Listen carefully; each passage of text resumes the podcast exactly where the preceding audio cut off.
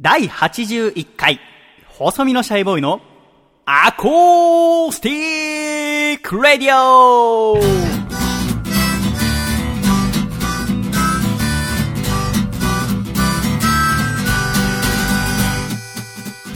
シャイ皆様ご無沙汰しております。細身のシャイボーイ佐藤孝義です。第81回細身のシャイボーイのアコースティックラディオ。この番組は、東京都世田谷区三軒茶屋にあります私の自宅からお送りしてまいりますこの番組の構成作家はこの方ですどうも、笠倉です。よろしくお願いします。笠倉さんどうぞよろしくお願いいたしますということで、笠倉、先週第80回のアコラジオ奄美大島からお送りしてまいりましたが、今週は元通り東京は三軒茶屋の私の自宅からお送りしてまいります。そして今週はとても素敵なゲストの方にお越しいただいております。今週のゲストはこの方です。はい、古舘裕太郎です。古舘裕太郎さんどうぞよろしくお願いいたします。古舘さん、はじめまして。いや、そうですね。このアコラジではじめましてでございますが、やっと来れました。ありがとうございます。あの、古舘さんとゆっくり今週お話しさせていただきたく、えーわざわざこの三軒茶屋スタジオまで来ていただいたんですけど、はいはい。実は今週もう一方、そうなんですよね。そんながっかりしたような声出さないでくださいよ。お客様がいらしてます、はい先にその方をお迎えしましょう。そうですね。今週、もう一方、この番組はね、ゲストのことをアコラジオールスターズって呼んでおりますが、古舘さんも今週からアコラジオールスターズの一人になるわけでね。ありがとうございます。えー今週もう一人、もうすでに何回か登場してくださってるアコラジオールスターズではございますが、お呼びしたいと思います。今週のゲスト、この方、どうも、ブサイク界のイケメン、前野智也です。前野さんです。よろしくお願いいたしあ、まやっぱ先輩感ありましたね、今も。やっぱあのすげえ。ね、私がやっぱ細身のシャイボーイ佐藤孝義っていう前置きがあるわけでございますけど、あそうなんですねえー、ブサイク界のイケメン、前野智也さん。洗礼を受けましたね、僕 そう、今。ラジオ界の洗礼を受けまして、今週はその古舘さんと一緒にはい。お送りするつもりだったんですけども、ちょうど前野さんがこの時間近くにいらして。そうですね。僕があのええ、送ったんですよ、メールを。その、これから細見さんのラジオ行きますよっもう食い気味で返信が返ってきましたよ。送信ボタンを押す前に返信書いてくれる。はいちょうど時間が空いて、あどうしようと思ってた時に、もうメールがそのタイミングで僕も送ったっていうのはびっくりですけどね。だから本当にとてもいい関係性ってことですよね。そうですね素晴らしい。お二方は初めてお会いしたのはいつですか？あえっと、2年前、1年前2年前2年前の日々ロックの。そうですね、日映画日々ロック。はい映画日々ロック公開したのが2014年の11月末でございますから。そうですねもうあれから約1年経ちましたね。はい、1年以上ですね、だから。撮影の時は。そうですよね、はいそうです。それからの中ということそうでそうで。すね。そのお二方が今週お越しいただきまして、ゆっくりいろいろ喋っていきたいと思いますが、はい。まずそもそも私が古舘さんと最初にお会いしたのは、もう撮影が僕は覚えてるんですよ、実は。終わさん覚えてるかわかんないですけど、撮影中に、はいあの、僕と前野さんとかと一緒に、あの、トーク FM の中で、あの、撮影があったんですよ。で、そのエキストラの中に、そうだ僕エキストラャイボーイさんが混ざってたんですよ。なんかライブの後うんのうんうん。楽屋挨拶みたいな。楽屋挨拶のシーンのエキストラに細見さんが参加してて、そうだ。で、前野さんと野村くんは、あの、細見さんの曲を、まあ、その、はいはいはい劇中で演奏してるからっていうのに、うん多分面識があったっぽくて、挨拶をしてたんですよ。あ、面識はなかったんですよ、あの時は。あれが初めてだあれったんです初めてです、ね。そうね、そうですね。でもなんか挨拶をされてたんですよ、二人がええあ、そうですね。うんで、僕はまだその時細見さんと喋ってないです、その日。で、僕は、そうでしたかそのエキストラが結構いっぱいいる中で、いました一人ギラギラしてる、なんかスイフの格好をし あ、たそう。人がいたんですよ。もうステージ衣装だったんですね、あの時。そうなんでえで、そうあ、だからもうなんか一人目が違うなと思って、僕はすごい気になってたんですよ。そしたら二人が挨拶してたんえあのエキで、ストラ前に出てくるなっていう。それで、あ、あれが細めのシャイボーイさんかってことが分かったんです。そうでしたか、そうでしたか。あの時にね、実は隣にこの作家の笠倉もいたんですよ。あ、そうなんですか。マジっすか。え、笠倉さんどんな服着てました？笠倉も普通の服をおそらく、ね。ああ、そうなんですあね。ーで、あれ結構まあまあの時間になってね、そうですね。僕終電もうなくして。その時笠倉は東中野？そうですね。に住んでてまだ終電あったんですけど、はいはい。まあ俺亡くなったのにお前帰んのかっつって、一緒に日比谷公園で一泊。そうですね。マジっすか？でもそのあたりから松竹の細見さんへの扱いはもう、あれありました。どんどん荒くなってった。松竹対細身の戦いが。始まった。まだ、まだね、継続してますね。まだちょっとね、うんちょいちょい戦ってますからね。えー結構松竹とは多分今後も私がこの活動を続ける以上、えーずっとバチバチやると思います。何なんですかね、あれ。いやーいい、でもいい関係性ですね。えーとても私も幸せで、はい私は本当に映画に関わるの初めてだったので、なんか映画って逆に全部こうなのかなって思うぐらあい素と映画の世界にびっくりしちゃうぐ僕もまあらい。映画が初めてだったんで、だから不思議ですよね。そうですよね。だから古舘さんはヒビロックの中の犬レイプというバンドでねはい。アコースティックバンド。を、そんな今聞くとやっぱすごいね。今。俺、いや僕も僕も今これ口にしてこれ放送乗っけて大丈夫なやつだったっけなって。ね東京 FM でもがっつり載せてましたもんね。してましたね。ねタイトル、もう曲のタイトルもこれ大丈夫なんですかね？大丈夫でしょう。百姓勃起っていういやすごいですよね曲をやりましたからね。でも、勃起ってあんまり口に出さないじゃないですか。出さないですよ。うん、確かに。あんま勃起っていうことない。ないです、ないです。本当ないですよ。そうちょっと医学用語的な感じありますよね、僕だからねね、真面目な感じまあ、あんまり載せたくないですけど、そう機会なかったですけど、あの当時もう麻痺してましたね。てましたねちょうど1年前頃は本当に、はい私だって松竹に週に1、2回通ってなんか夜ネット番組を。そうですね、やってました。やってました。しかもなんか日々ロック、日々ロックにかけて、なんか、焼酎かなんかロックで飲まされてそう。そう、ウイスキーだ。ウイスキーだ。ウイスキーそうそう。6と9のつく日に、6と9の日の夜9時6分から。そうそうそう。で、すげえ6と9にこだわってんのに、あのー、上映の日は11月確か11日みたいな。夫婦の日みたいな。全然関係ないみたいな。そう、いい夫婦の日いい夫婦の日11月22日。そう。そうだ。そこ6月6じゃ、9じゃねえんだみたいな。もうそれがもう配給会社のね、いろいろ関係があるからなんでしょうけど。あれでも酒タダで飲めると思って、俺何回か行きました。前野さんよく来てくれたんですよ。そうなんだ酒を飲みに来てそう、おました。酒飲みに。そう。うんだからちょうどあの時は、前野さんってもだからほとんど喋ったことがなくてねそうなんですね。で、急に、はいその前野さんがお越しくださって、終わった後に、なんか松竹の横のちょいとした公園みたいなところでタバコを吸ったんですよね。ああ、そうですね。で、その時にタバコ吸いながら、最近細見さんのラジオ聞いてるんですよ。ってえー言われて、あ、あそうなんですか？ねって話をしたのがアコラジとので。いやだから本当に今日僕がなんでこのシャイさんのラジオに来る途中に前野さんにそのメールを送ったかっていうと、やっぱ僕ずっとその、それ以降お二人と知り合って、まあいろんなとこで会うじゃないですか。会うたんびに、なんかシャイさんと前野さんがどんどん距離が近づいてるんですよ。だからそれは、あのね、あれ会うたんびなんは僕が一方的に 細見さんの生活を知ってるから。ラジオ週1で喋んなきゃいけないので、会ったこと全部喋るんですよね。あはいはい。それをじゃあ前野さんが聞いてたから。それを前野さん聞くからちょっと変なこう、なんていうんですかし、なんか親近感があるというか、二人の間に。だから、前野さんと僕は週に1回2時間は会話をしてるってことなんですよ。そうなんですよね。そうあだから、まあ、今週は奄美大島行ってんなちょっと、実はその打ち合わせが、その、ちょっと細見さんしたいのえ。えがあったんですけど、その時もそのラジオ聞いてたから、い。多分今奄美大島行ってますね。ちょっと今度、前野さんと一緒にちょっと仕事するっていうので、打ち合わせをね、間、会社の人はいはい。通じでやってたら、あのー前野さんから、この日からこの日はおそらく細見さんは奄美大島にいると思うので無理だと思いますと伺っておりますみたいな、マネージャすごーいですよ、それも それも書かれてたんですね。そう書いてあったの、メールの文章本当にもうしょっちゅう僕はお会いしてんのかなと思ってたんですよ。あーだから今日あの、シャイさんに会った時に、なんか前野さんとしょっちゅう会ってるんですか？っていや、全然会ってないです。みたいな合ってないですよね。そんなね。僕は前野さんの仕事は全部チェックするようにしてます。だからテレビですね。TV ショーでは見てますから。あ、じゃあもうお互いがこう、お互いのス作ケジュールを品、、作品で見てる。作品を通してチェックしてる。そうですわ。あとツイッターと。そうツイッターと。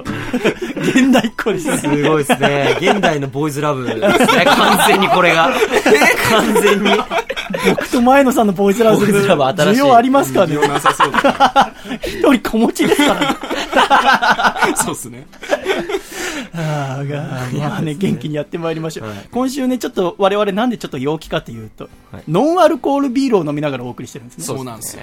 まあノンアルコールビールなので、アルコール分は入ってないはずなんですけども、ん。で前野さんがよくご自宅で今飲まれるということで、そうですね。はい。ねそうです今日なんかせっかくなんでうん、あの、こう男4人ですし、はあ。なんかこう、飲みたいなっていうのが本当はあったんですけど、はいはいはあ。はあそこあこういう時にノンアルコールビールいいじゃないいや、ですか。すごくいいですよね。で普段う、ん。シャイさん飲みます？私はお酒好きなんですよ。あの、ノンアルコール飲みます。飲まないです。ですよね。僕もノンアルは飲まないんです飲まないですよ。今日飲んでみてどうでした？いや、だから、マイロさんがすごい熱く語るので、メーカー別になんか飲み分けしましょうみたいな感じだったんで。札幌、キリン、いろいろありますからね、今手元に。えでもなんか思ったよりも、本当僕飲んだことなかったうんうん思ったよりもほろ酔いになれるなっていう。そう。うん何なんですか不思議ね。な感じですね。やっぱお酒ってだから雰囲気や気分が大事ってことがちょっとわかりますよね。ですね。一人で、人で飲むとどうなんですか？ねいや、もう今いい感じです。もういい感じはい すごいいい感じです、今そっか、そっか。いや、今前野さん今三杯目乗ってるのは、飲んでるのはなんどこのメーカーなんですか？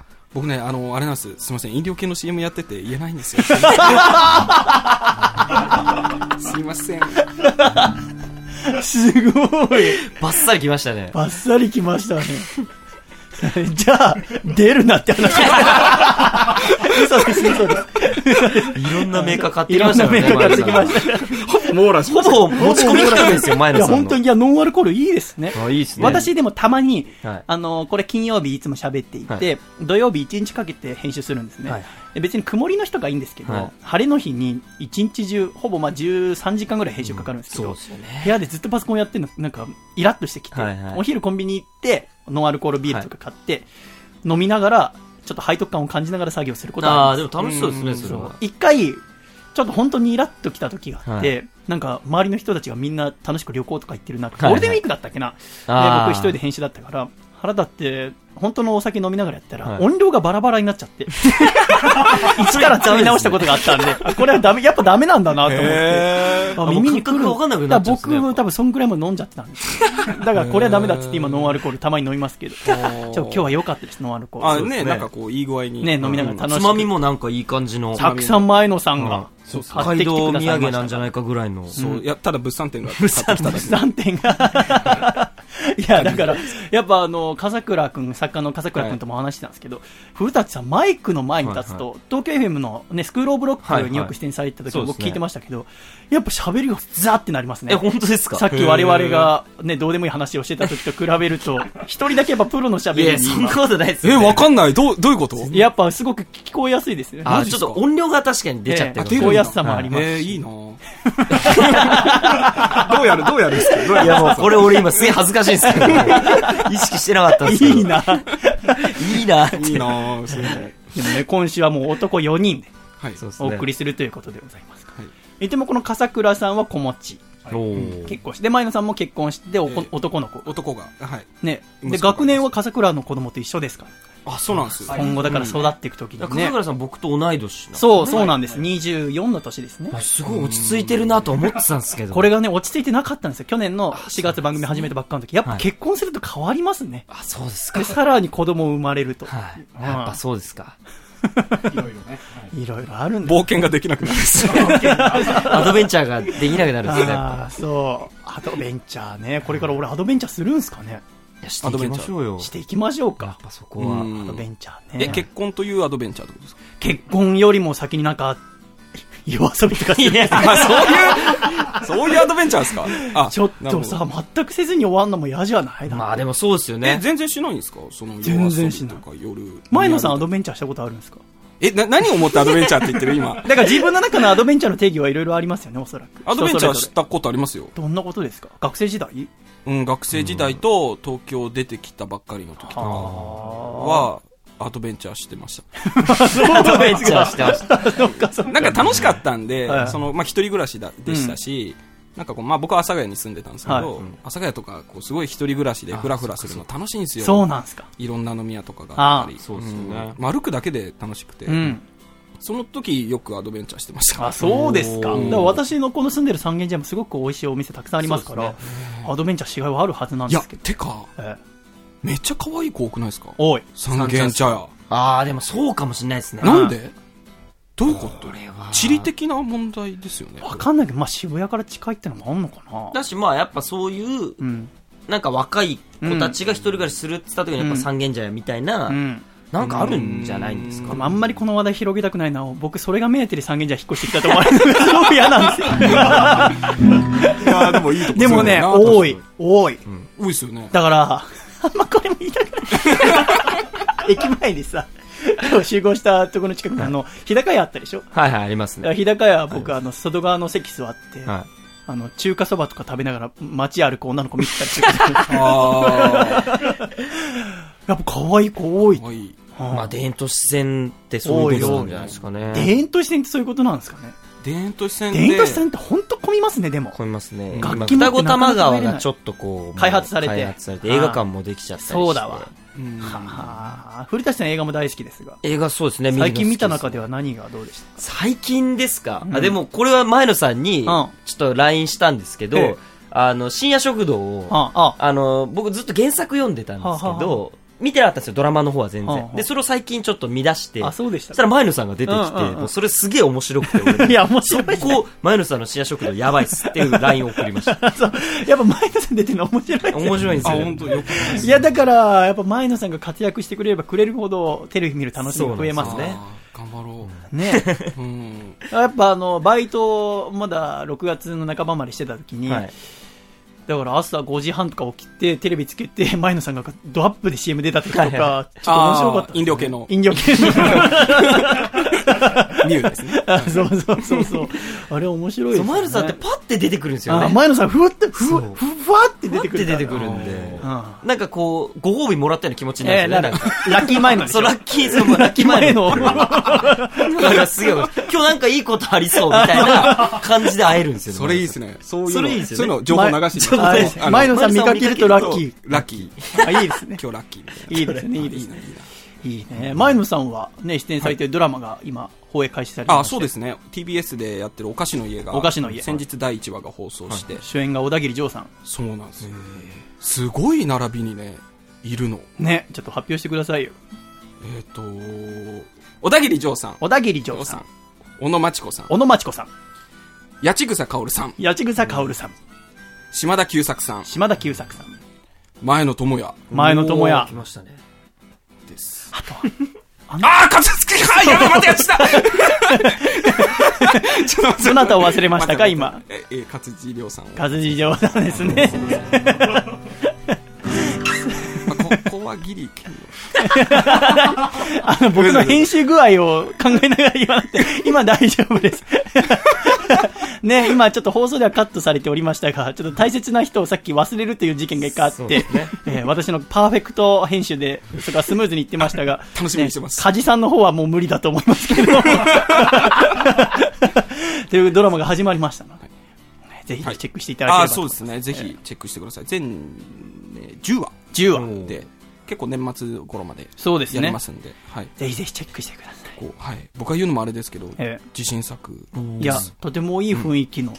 そうですね。あれ、舞台はどこってことになってる？舞台は下町ですね。下町ですね東京の下町。下町の駄菓子屋っていう設定で。はい。すごくね、本当雰囲気が毎回良くて。あ、そうなんですか。あの、大体僕は桜屋っていう駄菓子屋の裏口に溜まってるんですけど、なんかね、毎日本当あ、それこそね、ちょっと日々ロックを思い出したんですけど、はいなんかこう、セットに通ってたんですよねそれも。で、日々ロックもセット通ってたじゃないですか。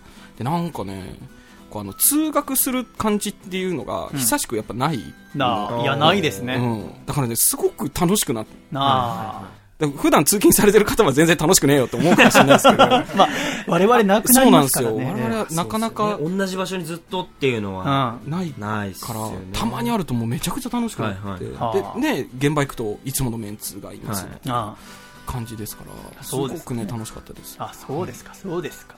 ぜひチェックしてください。ぜひ何曜日の何時からでしょう？水曜日の、えー、11時53分。う。ん、そうですね。知ってたそうですよ。すごいっすね、もう。今二人何なんすか？いや、今ね、すげえ泳がされました。いや、ご本人から言った方が13分っていう刻みまで覚えてるって。今、ぜひぜひご覧くださいませ。よろしくお願いいたします。そして古舘さんははい、初ソロアルバムが発売になりました。そうですね。アルバムのはいタイトルを教えてください。とまあ、英語なんですけど、ええシクハックっていうタイトル。四苦八はい苦がとうとう発売になりました。初のソロアルバムっていうのはどうですか？えー、でもまあちょっと今まで幼馴染とずっとバンドやってきたんで、よねサラバズっていうバンドもずっとそいつらとしか音を鳴らしてきてないっていう、うんまあちょっと特殊な、あの今までバンド形態だったん確で、なんか新鮮で楽しかったためちょっと疲れちゃった部分もあるんですけど、あ、そうですか、そうですか。まあでも楽しかったですよ。そうですか、はいそうですか。ぜひ、もう今日そのアルバムについてもいろいろお聞きしたいところではありますが、はい。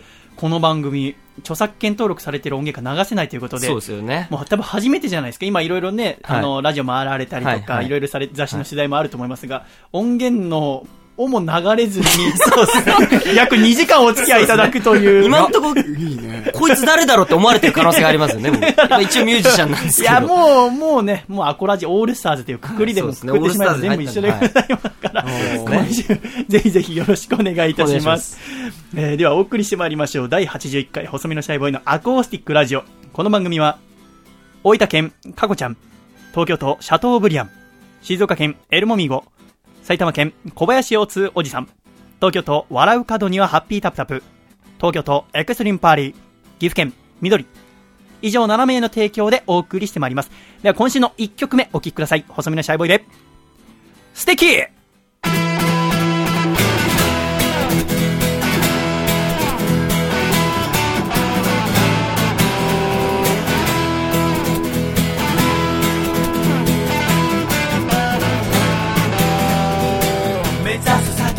先強敵狙い定め標的失格積み重ねるのさ一回の人生試したいの光輝く場所へ駆け上がるのさもうちょっと待ってだってなんて口に出したくない弱音を吐いたって世界何一つ変わらない勝負は陶器の運なんて絶対に信じない。君の生き方素敵素敵素敵。素敵。素敵。素敵。負けだって財産だなんてあぐらかきたくない。敗戦が示す意味を理解しても忘れない。無謀ミスと言われても常に挑戦を続けたい。語る笑顔は。不敵。不敵。不敵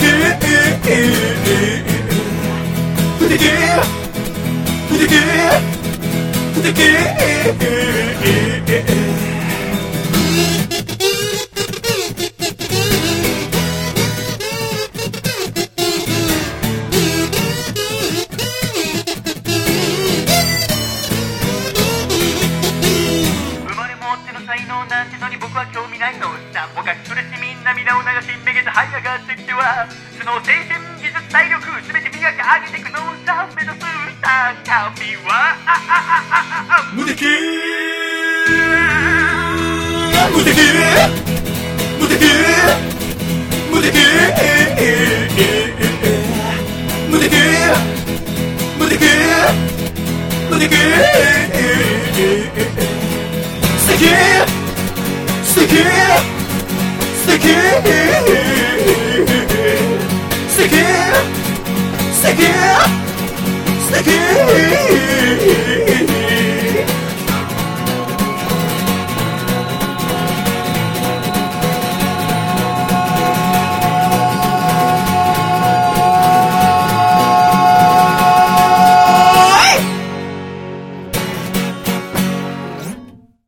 ありがとうございました。細身のシャイボーイで素敵でした。では、ジングル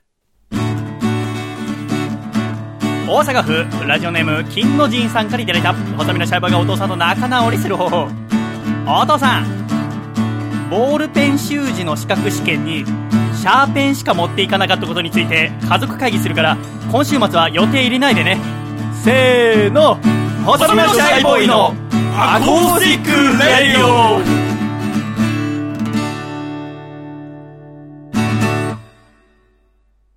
シャイ第81回細身のシャイボーイのアコースティックレイディオ改めましてこの番組は細身のシャイボーイと笠倉と。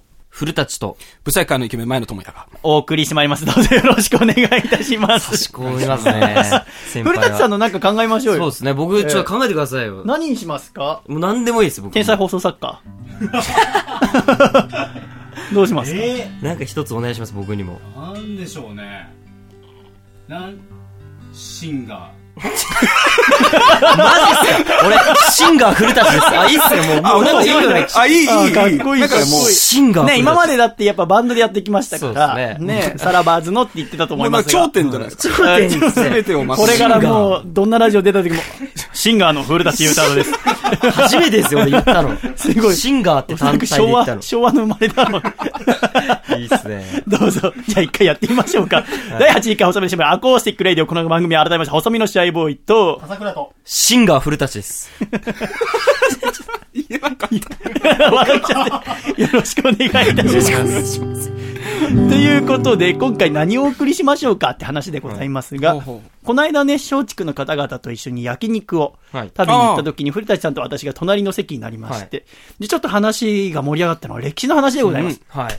古舘さんが歴史もとてもお好きで、で、私もちょっと好きですので、で一緒にお話ししたんですけど、ね前野さんは歴史いかがですか？僕もね、そこそこ好き。どこの時代があの時、好き前野さん、あの、反応してらしたよね。あ、そう。で、あの、細見さんの、その、ラジオの中でも、あの、歴史の話するはい。回とかがあはいはって、そのね、本当ね、楽しい、聞いてて。嬉しい。うん。なんか私はもともと歴史大っ嫌いで、あ中学校の時とか、でも全然歴史知らなかったんですよ。で、高校に行った時に、なんか僕出身が横浜なんですけど、はいはい。横浜出身なのになんか鎖国だの開国なの全く知らねえのダセえなと思って、無理やり勉強して読んだんですけど、ももともとが嫌いなのでなんかラジオを去年始めた時に、なんかあんまり自分がもともと好きじゃなかったものを、えーあんま興味ない人に伝えてそれが面白いと思ってもらえるようなはいはいはい話術を身につけようと思って歴史を時々喋るようになっていあ、そういうことだったそうなんです。おしゃべりの練習で最初はいはい喋るようになったんですけど。あ、でも僕もだからそういう意味では、歴史めっちゃ好きっていうと、ちょっと語弊があるというか。そことはまだだ違う。僕はだからもう単純にあの、柴良太郎さんの、うんあの、龍馬が行く、うん。を読んで、もうその幕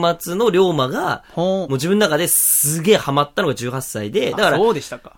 この前シャイさんが、うんあの、自分の経歴を喋ってる時に、長崎でしたっけ？私、長崎にのいて。造船所の学校に通ってたってポロッと言ったんで、まあ、造船所の学校行ってたってことはと思って聞いたら 案の定勝海舟が大好きでって話になったんで、そうでですしかもなんかその僕は、そのなんていうんですか、大井龍馬とか、うん龍馬が行くっていうのを作品だけで好きってなってますけど、うん。その歴史でこう、じゃあそれが戦国時代から続いてってなると全然わかんないんです。なんか、シャイさんにそこで一気に興味を持ったんですよね、僕なるほど、なるほど。はいということで、日々ロックが全部終わって、1年経った後のご飯の歴史でやっと興味を持ってもらえたということで。いやいやいや突然それでシャイさんに興味を持ったっていうのはちょっと表現がおかしいですけど。でですね、えー私は、ちょっと待ってください。芯が振り出しそれ止めます。芯が芯が振り出しそれ止めます、マジで。一曲歌いますよ。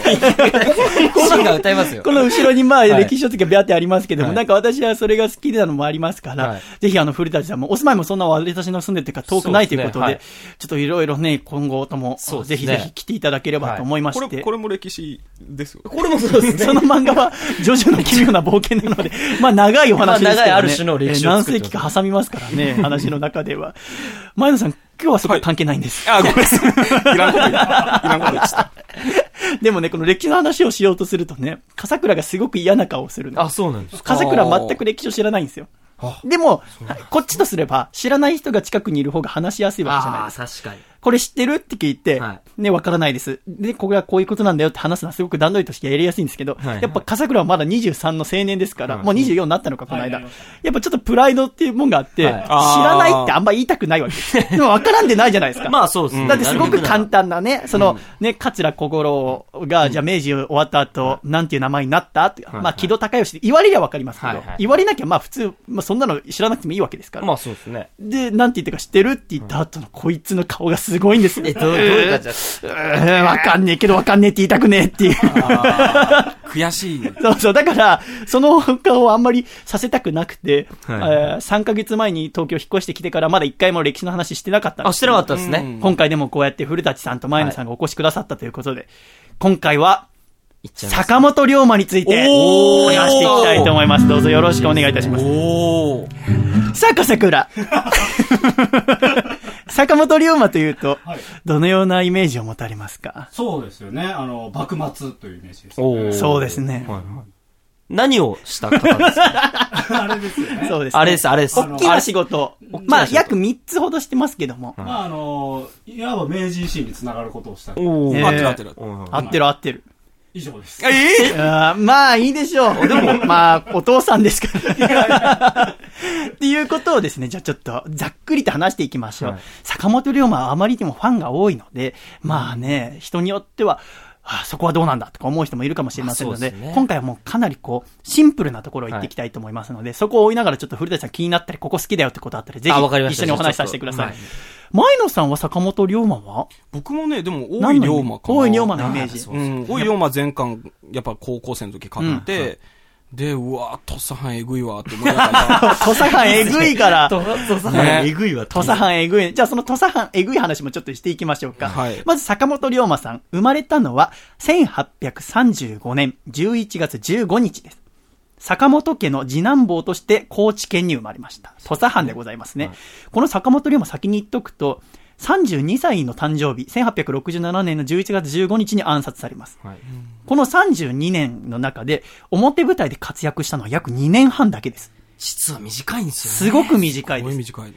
歴史の中でこんだけ有名な英雄として崇め立て祀られてる人で、えーこんだけ短いのは、おそらく龍馬が一番短いと思います。ああ、やっぱそうなんですか。その次がおそらく、本当義経とかになると思うんです。はい義経とか活躍が5年であのはいくらいまで上がりましたから、でもやっぱり日本のヒーローで一番、うん、儚くもかっこいい人生を過ごしたのが坂本龍馬。それも、こう、ヒーローとして見られるゆえんでもありますけども、じゃあ喋っていきましょう。幕末の時点で坂本龍馬は今ほど有名じゃないです。実はあの時は、坂本龍馬は全然有名じゃないです。ね今の方がよっぽど有名です。逆に知ってる人ほぼいないです。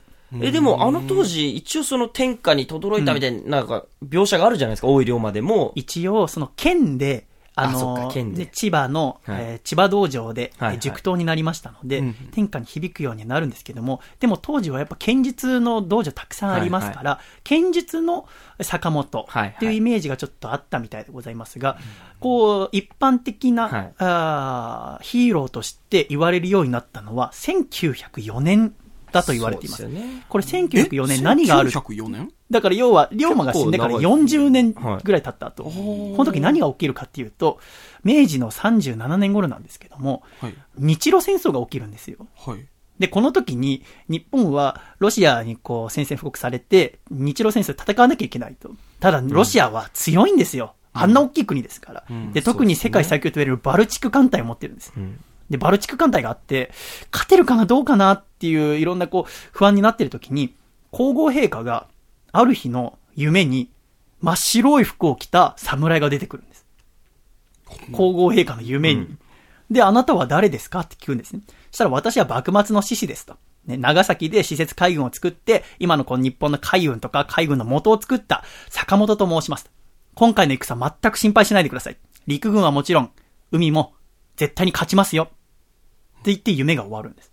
で、翌日、皇后陛下が、なんか夢枕に坂本っていうなんか海軍の元を作ったみたいな人が出てきたんだけど、あなた方知ってますかって、いわゆる明治の人たちにいろいろ聞いてみたのね、内閣の人にしたら、いわゆる幕末生き残りの人たちは坂本のこともちろん知ってますから、あ、これは坂本龍馬と言って、勝海舟の弟子でして、みたいな。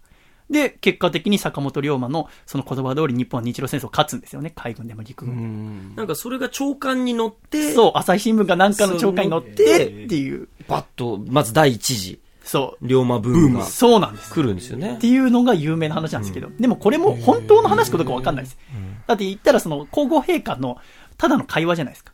まあね日常生活の。そんなの外に漏れちゃいけませんから。だからおそらく内閣の人だったり、軍の人たちがそれを聞いて、ぜひみんなにも聞いてもらおうということで新聞に載せたってことがありましたが、坂本という人物、じゃあどういう人物か見ていってみましょう。1835年11月15日坂本家の次男としてもありました。ただ土佐藩っていうのは階級制度がすごく厳しい。ね、えげつねえっていう言葉がさっきありましたけれども、簡単に言うと上司と下司というふうに分けられます。上司と下司、どうやって上司下司っていうのが分けられたかというと、関ヶ原の戦いの時に、家康側について戦った山内和豊さんっていう方がいらっしゃいました。戦国大名でございますね。はいその人はもともとは遠州掛川六万石の大名。うん。それが家康の味方をして関ヶ原に勝ったんで、報酬として土佐を与えられました。土佐24万石4倍。大出世おめでとう。うん。ただ、土佐は、長宗我部さんっていう、はいものすごい強い人たちはいはい。が、もともとね、ずっと治めていて、そこには、長宗我部の家のすごく強い農民の人たちがいたわけでございますね。農民？いわゆるその一両具足という、いわゆるそこに住んでる人たちですね。もともと住んでる領民ですね。あ、4で、その人たちを抑えるにはどうすればいいかと。うん。あまりにもすごく強いんですよ。ガガとか、あとこの団結力がうん。だから外から来た人なんて全然迎え入れてくれない。っていう中で、上司と下司という身分制度をがっちり決めました。上司っていうのは、もともとこの土佐に来る前から、いわゆる遠州掛川の時から山内家についていた人たちを上司。下司っていうのは、いわゆるもともとその土佐に行った人たち。だから新しく治める山内家の人たちこそがこの国において偉いんだぞ。もともといたお前らは下司なんだぞ。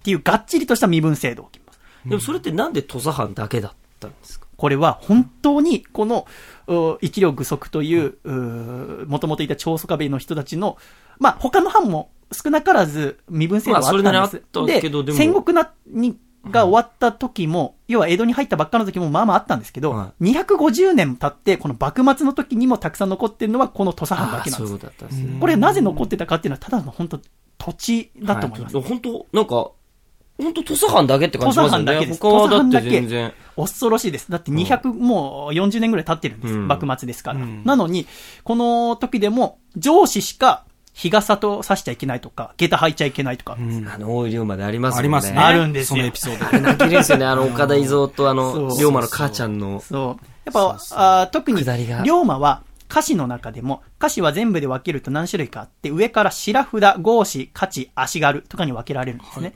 で、龍馬は、上から2番目って言って、合詞という。あの、龍馬は、あー豪商だったんです。龍馬のお家は。すごく商売で賑わってるとこだったので、お金はたくさんあったんですね。すごい持ってたらしいですね。今で言うところのちょっと信用金庫みたいな。そうです。いわゆる七のようなことをやっておりまして、その坂本家っていうのは、そこの土佐のね、その町の中ではなかなか力のある講師だったんですね。それでもやっぱり歌詞でございますから、身分は低かったっていうところで、えー、暮らしておりました。そんな龍馬、1846年6月、12歳の時にお母様を亡くされます。だから12歳で早めにお母様と別れてしまうう。ん、辛いね。辛い。しかし、龍馬は優しいお姉さんが3人いました。中でも三女の乙女さんっていうのがとても龍馬のあーことを好きな人の中で有名でございますが、でっかい人ですよね。でっかい人です。坂本の鬼王様と呼ばれておりましたが、この鬼王様身長174センチ、でかいね。本当マに。ジでそんなあったんですか？体重は100キロを超えていたと言われています。本当ですか？へえ。あ、本当にでかいんだ。本当にでかいんです。すごいですね。当時相当ですよ170。いわゆるだから、大井龍馬とかの漫画の描写よりも体は大きかったと思います。はいはい。100キロ以上ですから。その坂本の鬼王様の乙女さんが母親代わりとして、いろいろ鍛えてくださったんですね。乙女さんは武術、なぎなたとか、あーいろんなものに精通しておりましたので、龍馬を鍛えるわけでございますが、龍馬は1846年このお母さん亡くなった年ですが、当時のまあ学校的な場所ですね、塾を体塾になります。これは、なんか、すごく知能が遅れていたとかも書かれることありますけど、そうじゃなくて、なんか、塾生とのトラブルが原因だったみたいでございますけれども、だから、学校に行かなくなったら、本当はこう、しょぼくれてしまいそうなとこでございますが、やっぱ乙女さんが、はい家でしっかり教育してくれたので、強くなっていったわけでございますね。で、その後2年後、14歳の時に、小栗流剣術、より地元で剣を習い始めます。したら、メッキメッキ育つわけでございます。龍馬強かった。素質があったわけでございますね。で、5年経って、えーこの小栗流の目録。要はある程度もうあなたはこの剣のえー術を収めましたよっていう目録をいただいて、藩の、あーちゃんと正式な書状をいただいて江戸に行きます。そして千葉道場、北進一刀流を学ぶわけでございますね。やっぱ当時、剣術ってのは、流行り廃りがありまして、はいで、その中で一番流行っていたのが北進一刀流。で、江戸には3つの大きな塾がありまして、その中で千葉道場っていうところに龍馬行きましたけども、最終的に龍馬はそこで一番の塾頭になるわけでございますが、千葉に行ってからもずっとずっと、えー19歳の時に剣術を学ぶと。で、その1853年、江戸に出た年、この年有名な年でございます。風倉何が起きました？え結構大事件起きますね。大事件え大事件これはなかえなか。大丈夫。。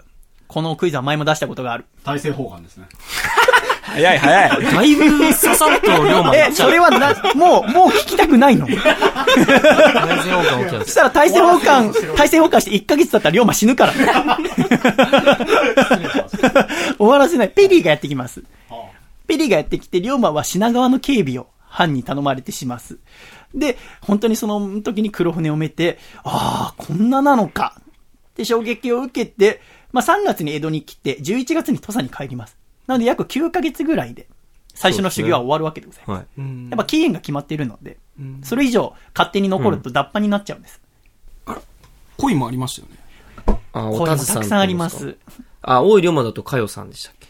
いわゆるかよっていうのが幼馴染でございますね。僕、あの女性が実は一番好きなんですよね。龍馬のね、は魅力といってはやっぱ女性関係も魅力でございます。ちなみに龍馬のことを好きな人は、龍馬の周りを取り巻く女性の中に誰が好きっていうのもね、みんなありますね誰かしらあるんで古舘さんは、僕はだから、あの、龍馬が行くだと、タズ様。タズ様。タズ様って。いうのは、この土佐の、あすごくいいおお家の福岡家っていう家の女の子。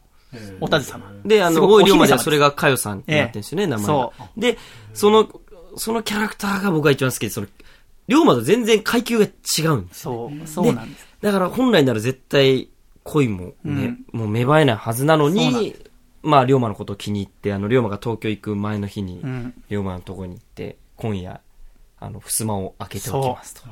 で、あなたがこの私のでっかい屋敷にし侵入して、私のとこまで来れるかはあなたの運次第です。って言って、龍馬が深夜こう忍び込んで。当時の土佐は予売の文化がしっかりとありましたから。そうですね、ありましたね。しっかりとありましたからしね。っかりとあったみたいでございますから。そう、その予売の文化のことなどもね、いろいろ僕はそこから学びましたけども。試され、試され、男としてはね。そうなんです試され、試されるんだ。他にも龍馬には、例えば、龍馬伝の中で、えー幼馴染としていたのが、あれは広末さんが演じていたおや、はい役の方だったりとか、あとは、先ほど前野さんがおっしゃっていたのは、道場で千葉十太郎さんの妹分、あ妹だはい幼様ですね。ああの他にもそ側転いっぱいする子。はい、わかんないですから。ね、幼様っていう方だったりとか、本当に龍馬にはたくさんの、その後、えー出てくる、旗子のね、音瀬さんっていう寺田屋のおかみさんとももしかしたら関係があったんじゃないか、なんて言われてるところもありますけど、女性関係はまだ今度。はいしたいと思いますよ。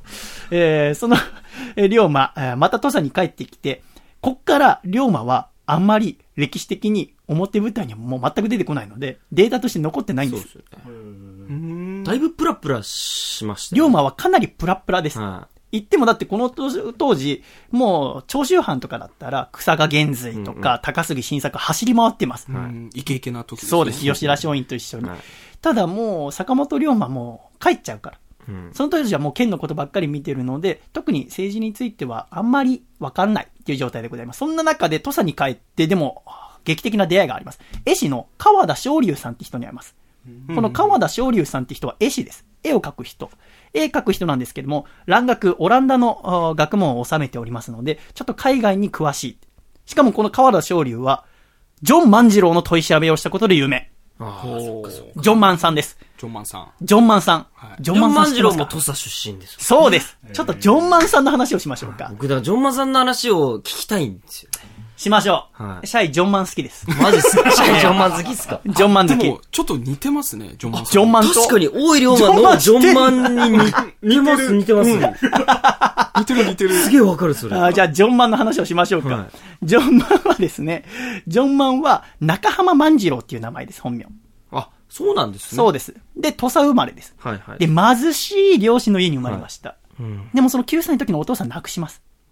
だからもう家計支えるために幼い時から船に乗って、捕鯨船に乗って、えー働いてます。捕鯨船じゃないか、漁をしていたんですね。はいで、1841年。黒船が来る12年前でございますね。はい14歳の時に仲間を連れて漁に出ます。遭難します。え、それって、龍馬と年はどっちが上なんですか？全然ジョンのマンです。よね。えー全然ジョンマン。はい。ジョンマン。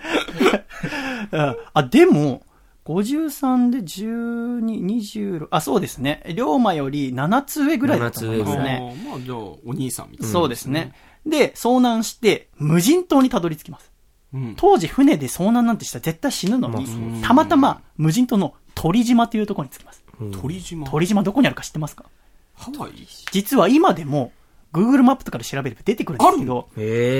横浜から、そのまま南にずーっと下ろしてきて、は。はいい。鹿児島から東に線をスーッと下ろしてきて、交差したあたりが鳥島です。そこまで行っちゃった。そこまでふわーっと行っちゃったんです、はいそ土佐から。ちっちゃい島ですか？まあちっちゃい島ですね。今でも無人島ですけどもん。で、その鳥島に奇跡的に着いてただもう船はもう壊れちゃってますからうん。そこに仲間たち5人と一緒に、143日間のサバイバル生活。へえすごいね。食べるもんとかないですか？ら。もう映画になりますね映画ですね。映画ですよとかでドラマ化されそうな。だからジ頑張ってその140、ジョンマン。ジョンマン。ジョンマン。ョンマン。シーズン2。あ、ワンヒットしたんだ。シーズン2。よかった。で、その、ジョンマンは143日暮らしてたら、そこにアメリカの捕鯨船がやってきたんです。偶然。偶然。で、この時の中浜万次郎を見つけてくれました。さあ、前野さんに問題です。はい。この捕鯨船の名前は、〇〇ホーランド号です。さあ、この〇〇は何でしょまるまるホーランド号？うそう。二文字ってことえっと、ごめんなさい。えー、まあ、〇〇〇って言った方がいいかな。まあ、そこはもう考えてください。もうヒントはたくさん言ってます、私は。えー何ホーランド号でしょう？ホーランド？そう。ホーランド？何ホーランド号？アメリカの船ですよ。アメリカっぽい名前がついてます。ん？アメリカっぽい名前？?USA ホーランド号。この船の名前が、ジョン・ホーランド号です。なるほどそっからなんだ。ここから来てる。へーそして、この、保護された万次郎たち仲間5人でございますが、アメリカの船は、もちろん当時の日本っていうのは鎖国をしてますから、届けに行くわけにいかないんですね。うん行ったらもう戦争だと思われちゃいますから、うん勝手に行くことはできない。ということで、万次郎以外の4人をハワイで降ろします。最高ですね、それ。で、万次郎はアメリカに連れて行かれます。え、万次郎だけだったんですか？なぜかというと、この船長さんの、えー確かホイットフィールドさんはいが、えー万次郎を気に入って来ないかと。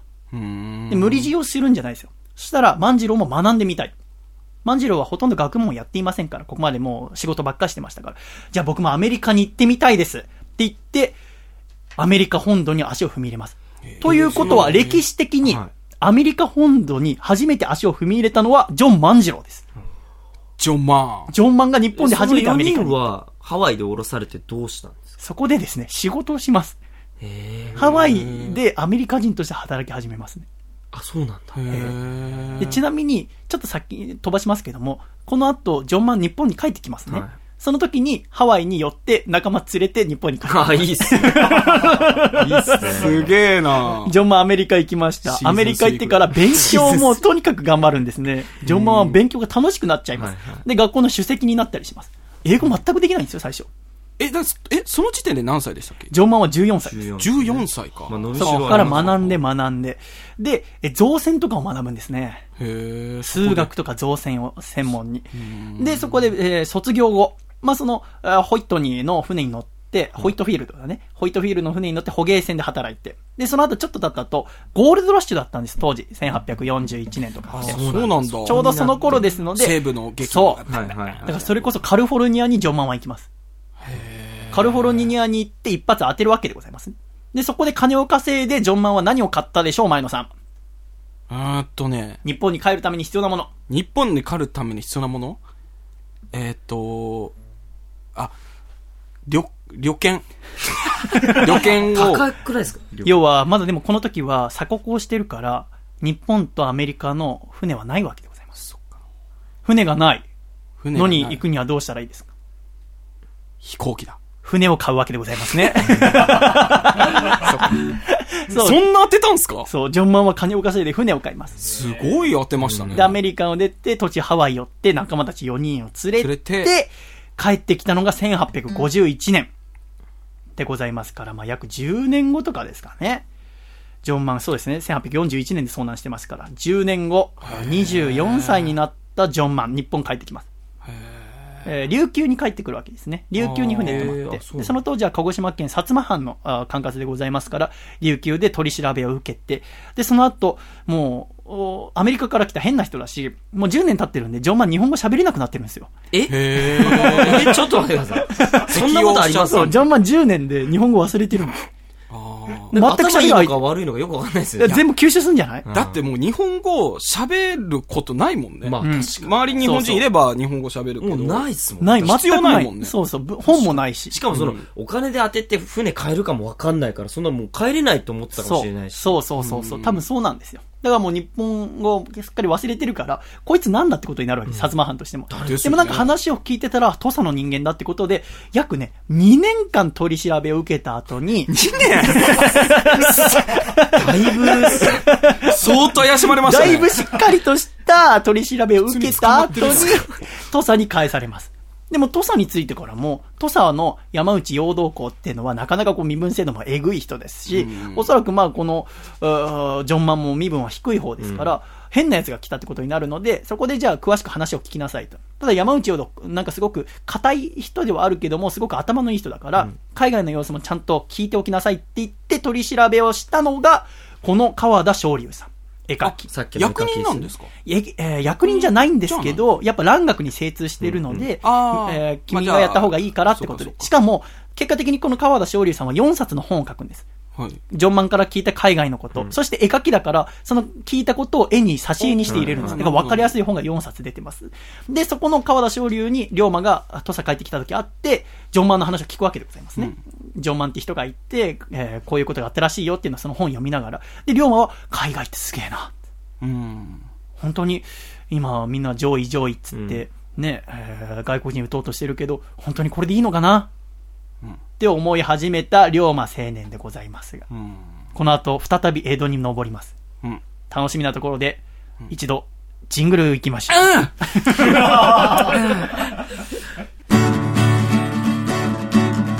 大阪府ラジオネーム金の神さんからいただいた遅めのシャイブがお父さんと仲直りする方法。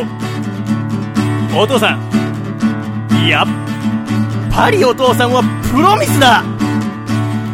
これどうやって言うんだろう。前野さんちょっとやってみてもらっていい？俺、でもこのオーディション落ちたから、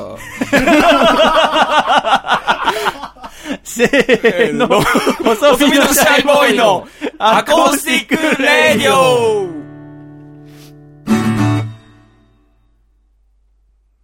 シャイということで後半戦をお送りしてまいりたいと思います。改めまして、私、細身のシャイボーイと、笠倉と。シンガ古舘と。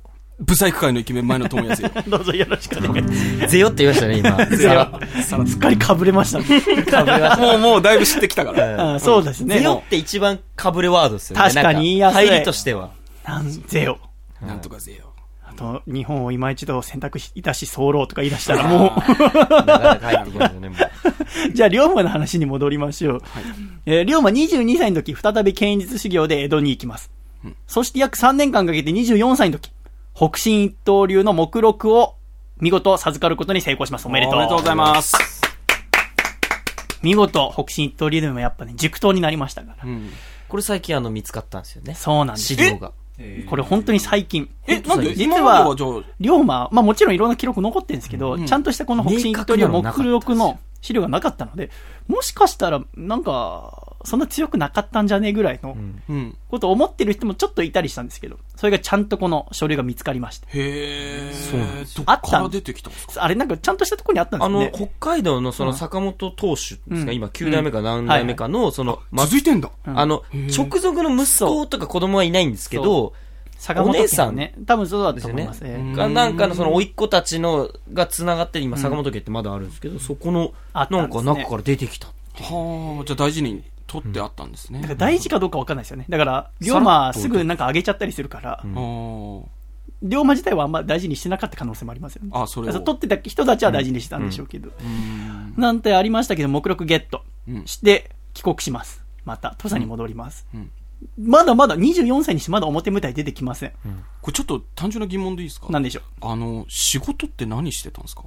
龍馬は、実家がお金持ちだったんで、結構送ってもらってるんです。うわ仕送りで24までじゃあ。そうなんです。なんなら結構最後ら辺まで、まあ一生です。一生、もう、ババックアップがすごかったんですね。バックアップがないとあの当時、ええできないですから、浪人なんて。そうはあ、そうなるほど。ええそうなんだ。まあ一応、もうちょっとして31歳ぐらいで起業するんですけど、会社を起こすんですけど、あ、そっ亀山。その時も最初ほとんど借金しますし、うんで、後で話しますけど、借金して、一番最初に買った船、初めての航海で沈没させるんです。ああ、わあ、まあ、これ、きついっすよまあきついねこれはちょっとまた後ほどの話でございますから。えーまだそれ、そんなことを知りもしない若い龍馬。一回、えー帰国して27歳の時、ちょうど私と同じ年代の時に、7つ年上の竹地半平太さんの結成した土佐勤王党っていうところに入ります。はいはいはいはいはい。出てきました。出てきたね竹地半平太。ちょ、幕末感出てきましたね。やっぱ、竹地半平太聞アギでございますね。顎が張っていたので、土佐の方面でアギと呼ばれてたようでございますが、この竹地半平太、一言で言うと、まあ、カリスマでございます。はい。もう剣も強い。言ってもこの江戸の3つのあ北進刀流の道場の1つの塾刀でもございましたから、この竹地半平太。そして、論じることもとてもうまい。国のことを憂いている。何よりも、土佐愛が強かったんですね。良くも悪くもでございますが。で竹地半平太は当時、国中に蔓延していた尊王攘夷の考えを、それぞれバラバラにやるんではなくて、一つ一つの班がまとまってやろうよ。だから、ちゃんと私たちは土佐の人間なんだから、山内陽道校を説得して、山内陽道校に動いてもらって土佐藩は、ちゃんと上位をしますよっていう風に動きましょうよって言ってるんですね。ただ、山内陽道校、口では分かりました、分かりましたって言うけど、なかなか動きません。そう、冷たい目してんだよね。陽道は冷たいでございます。頭もいいですし、しかも、竹地半平太は歌詞です。はい。歌詞の中でも、ただ、えー、白札という立場にいますね。白札っていうのは歌詞の中では一番上です。なんかいわゆる結果を出したりとか、そうです。結果を出したり、ちゃんとした、あお父様か祖父の代で白札を手に入れて、で、えー、育ってきた竹地半平太なので、藩への愛が強いんですね。歌詞なのに、もともとこの、土佐にいた人間なのに、こうして、ものによっては上司にもなることができるんです。後にね、本当に竹地半平太は上司になります。本当に死ぬ直前なんですけども。で、竹地半平太は、あ藩を動かしてやりたい。ただ、山内陽道校からすれば、さほど動こうと思わないんです。というのも、この当時、幕末、倒幕に向かって頑張っていったのは、薩摩藩とか長州藩でございますね。なんで薩摩藩とか長州藩が頑張るかって、倒幕に頑張るかっていうと、この二つとかは、関ヶ原で負けてるんですね。いわゆる石田三成側でございますよね。それで、いわゆる毛利は、こんな山口県の細いちっちゃいところに押し込まれてますし、で、薩摩も、えー、もちろん、えー、あの時負けてますから、倒してやろうって気概はあるわけですよね。でもさっき一番最初に言った通り、土佐は山内家、勝って6万石が24万石になってますから、うん、えー、ご恩こそあれ、恨みはないわけでございますね。うんうん、だからどっちかというと砂漠派。佐藤の差に幕府の幕で、えー、助ける幕府の砂漠派でございますね。だ助ける派なんです、どっちかというと。なるほど。だから、そうそうそうそう。だから、さほど倒幕については強い意志はない中で、竹地半平太の作った土佐勤王党に、龍馬は、まあ、まあ、ずっとよくしてくれたお兄さんだからなぐらいの勢いで27歳の時に入ります。うん。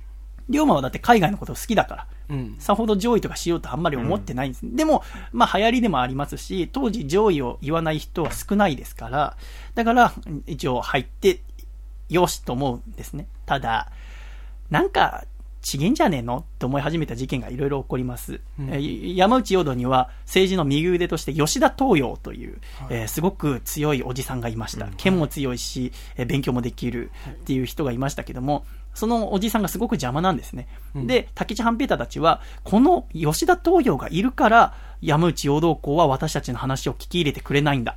っていう思い込むようになって。過激ですね。そうなんです。うん、今まで過激なことやってなかったんですけど、初めてここで土佐勤王と山内陽道の右腕、吉田東洋を暗殺しますね。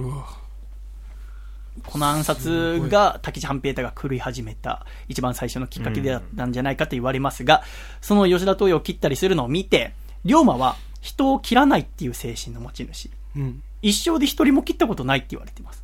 そこがかっこいいですよね。かっこいいです。あの時代、切りまくって、切られまくってた時代に、うん、そう。一番ど真ん中いたのに、誰も切ってないって不思議ですよね。まあ、ピストルでは二人殺してるんですけど。えー、まあ、それも、二人殺してんすか？まあ、それで？まあ、それはまた後で、ちょっと、え、まあ、でも、でも切ってないから。まあ、まあ、切ってはないですけど、ね。切ってはない切ってないから。撃った。まあ、撃った。撃った。まあ、すごく強いんだけど、剣すごく強いのに切らないっていう精神なんですね。はい、基本、平和革命の考え方の持ち主でございます。だから、なんかちげえなと思って、このまま犯人いてもしょうがねえけど、江戸にもう一回行きたいのに、OK が出ないから、どうしますか？これはもう抜け出すしかないでしょ。当たりでございます。脱藩をするわけでございますね。龍馬27歳の時、脱藩っていうのはもうすごくきつい、えー、家族がきつい罰、ね、家族、そう、まあ出た本人はね、まあ見つかったら殺されますけど、うん、何よりきついって、家族はずっと中に残ってるわけですから。うん、だって現に、嫁ぎに行った長女か次女のお姉さんが、その嫁ぎ先にいられなくなって最終的に自殺してますから。いや、いた、自殺じゃん。そう、あの、次女です、確か。そうですよね。えー、やっぱ言いづらくなっちゃって。マジ次女が自殺した。だからあの、次女があの、刀を龍馬に預けたんですよね。うん、そうなんです。家宝の刀を、龍馬が脱藩する前にですね、うん、やっぱ、ああー身を守るためにも、嫁ぎ先の刀でしたそうです。を渡したんですよ、龍馬に。で可愛がられてるで、それを取り調べが家族されるわけじゃないですか。脱藩家族が誰か出たら。っていう時に、バレたらやばいから、その、脱藩を助けたっていうふうに。やばいっつって自分から自殺したんですよ。龍馬のために。すごい話だね。だから、本当にこういう奔放でね、ヒーローヒーローって言われている、やっぱ今ね、NHK の大河でもやってますけども、吉田松陰だったりとか、こういう人たちの家族はみんな不幸になりますね。うん。結局、さっき出てきた竹地半平太も革命家ですけど、最終的に竹地は捕まって牢獄で殺されますが、まあ、竹地は切腹をするんですけどね。うんこれはなんでかっていうと、他の仲間たちはみんな歌詞の低い身分の人たちだから、どんどん打ち首になったりとか拷問を受けたりするんだけど、竹地半平太は、えーその時は上司になってますから。やっぱきつい身分制度の中で、私は上司だから殺されるわけないと思ってたところ、やっぱり、えー山内陽道は自分の右腕だった吉田東洋を殺した恨みとかを忘れてないわけでございますね。うん一応上司にはなってんだけど、貸し上がりがっていううん。考えはあるわけですよね。うんで、その竹内半平太、ただ私大好きなところは愛妻家です。奥さんでも切ないっすよ。うん。あのね、あの、奥さんと、あの、結婚したんですけど、全然子供ができないんですよね。あ、そうだそうだ。で、子供ができないから、竹内の、その、土佐勤王党の部下が、これ、竹内さんのね、ご子息が生まれなんなんていうのは、もう歴史上においてすごく損害だっつって、ちょっと奥さんに、こそこそっと、ちょっと芝居打ってくんねえかっつって、ちょっと体調悪いふりして、ちょっと療養のためにちょっと外に行くと。ね。で、何ヶ月が空けると。で、その間に、お手伝いさんだっつって、ちょっと腰回りが豊かな女を入れますので、つってありま、したね。ことになるん。だだから、ずっと1ヶ月も一緒に暮らしてれば、ね、年頃の関係になるだろうってことで。うん。で、1ヶ月経ってみたんです。全然竹内が手をつけないんです。うん。あれ？っつって、あれもっとシュッとしたタイプが好きかな？っつって。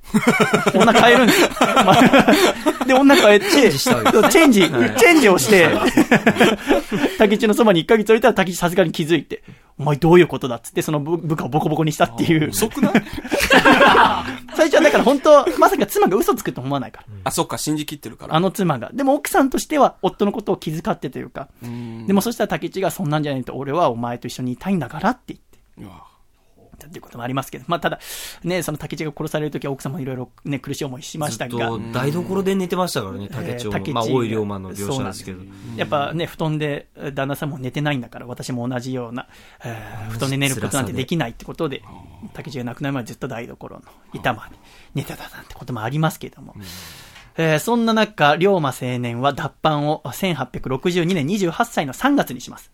そして約5ヶ月間かけて、下関を抜けて山奥を入って5ヶ月かけて千葉県に。うん。またさっきのあの、剣術修行してたところにお世話になりますね。はいはい。さすがにやっぱこんだけちょこちょこ来たらさ、それは幼様もちょっと惚れるよね。うんあのね、身長180センチぐらいあった龍馬でございますから。当時だって平均身長150代後半でございますから。うん。大男のね、龍馬。で、かっこいい龍馬が来たら、いろんな恋物語もあるわけでございますが、その年、10月、幕臣の勝海舟を訪問します。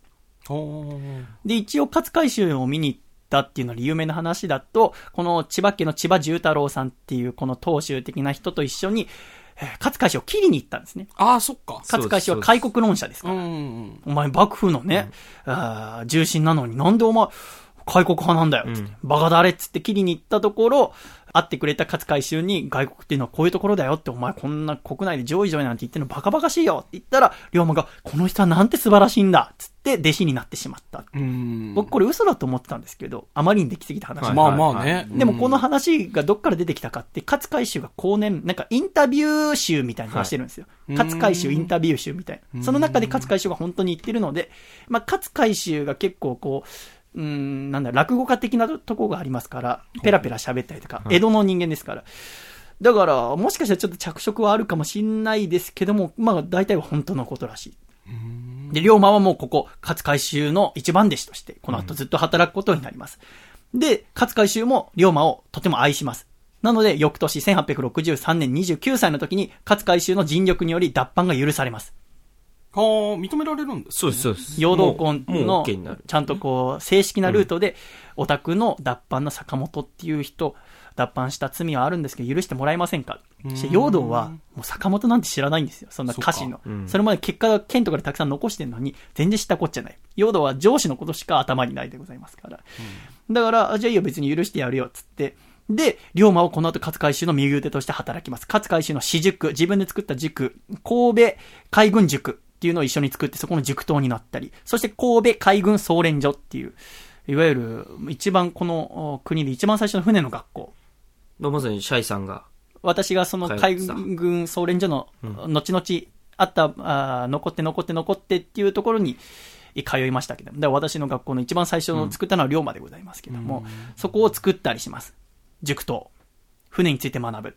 龍馬は上位つって人を切ることよりも、開国だっつって船について学んで、儲けて商売をしよう。なぜなら、龍馬の家はもともと商売をする豪商でございますから、商売をした方が面白いっていう風に行くわけでございますね。そこが他の獅子と全く違う場所でございます。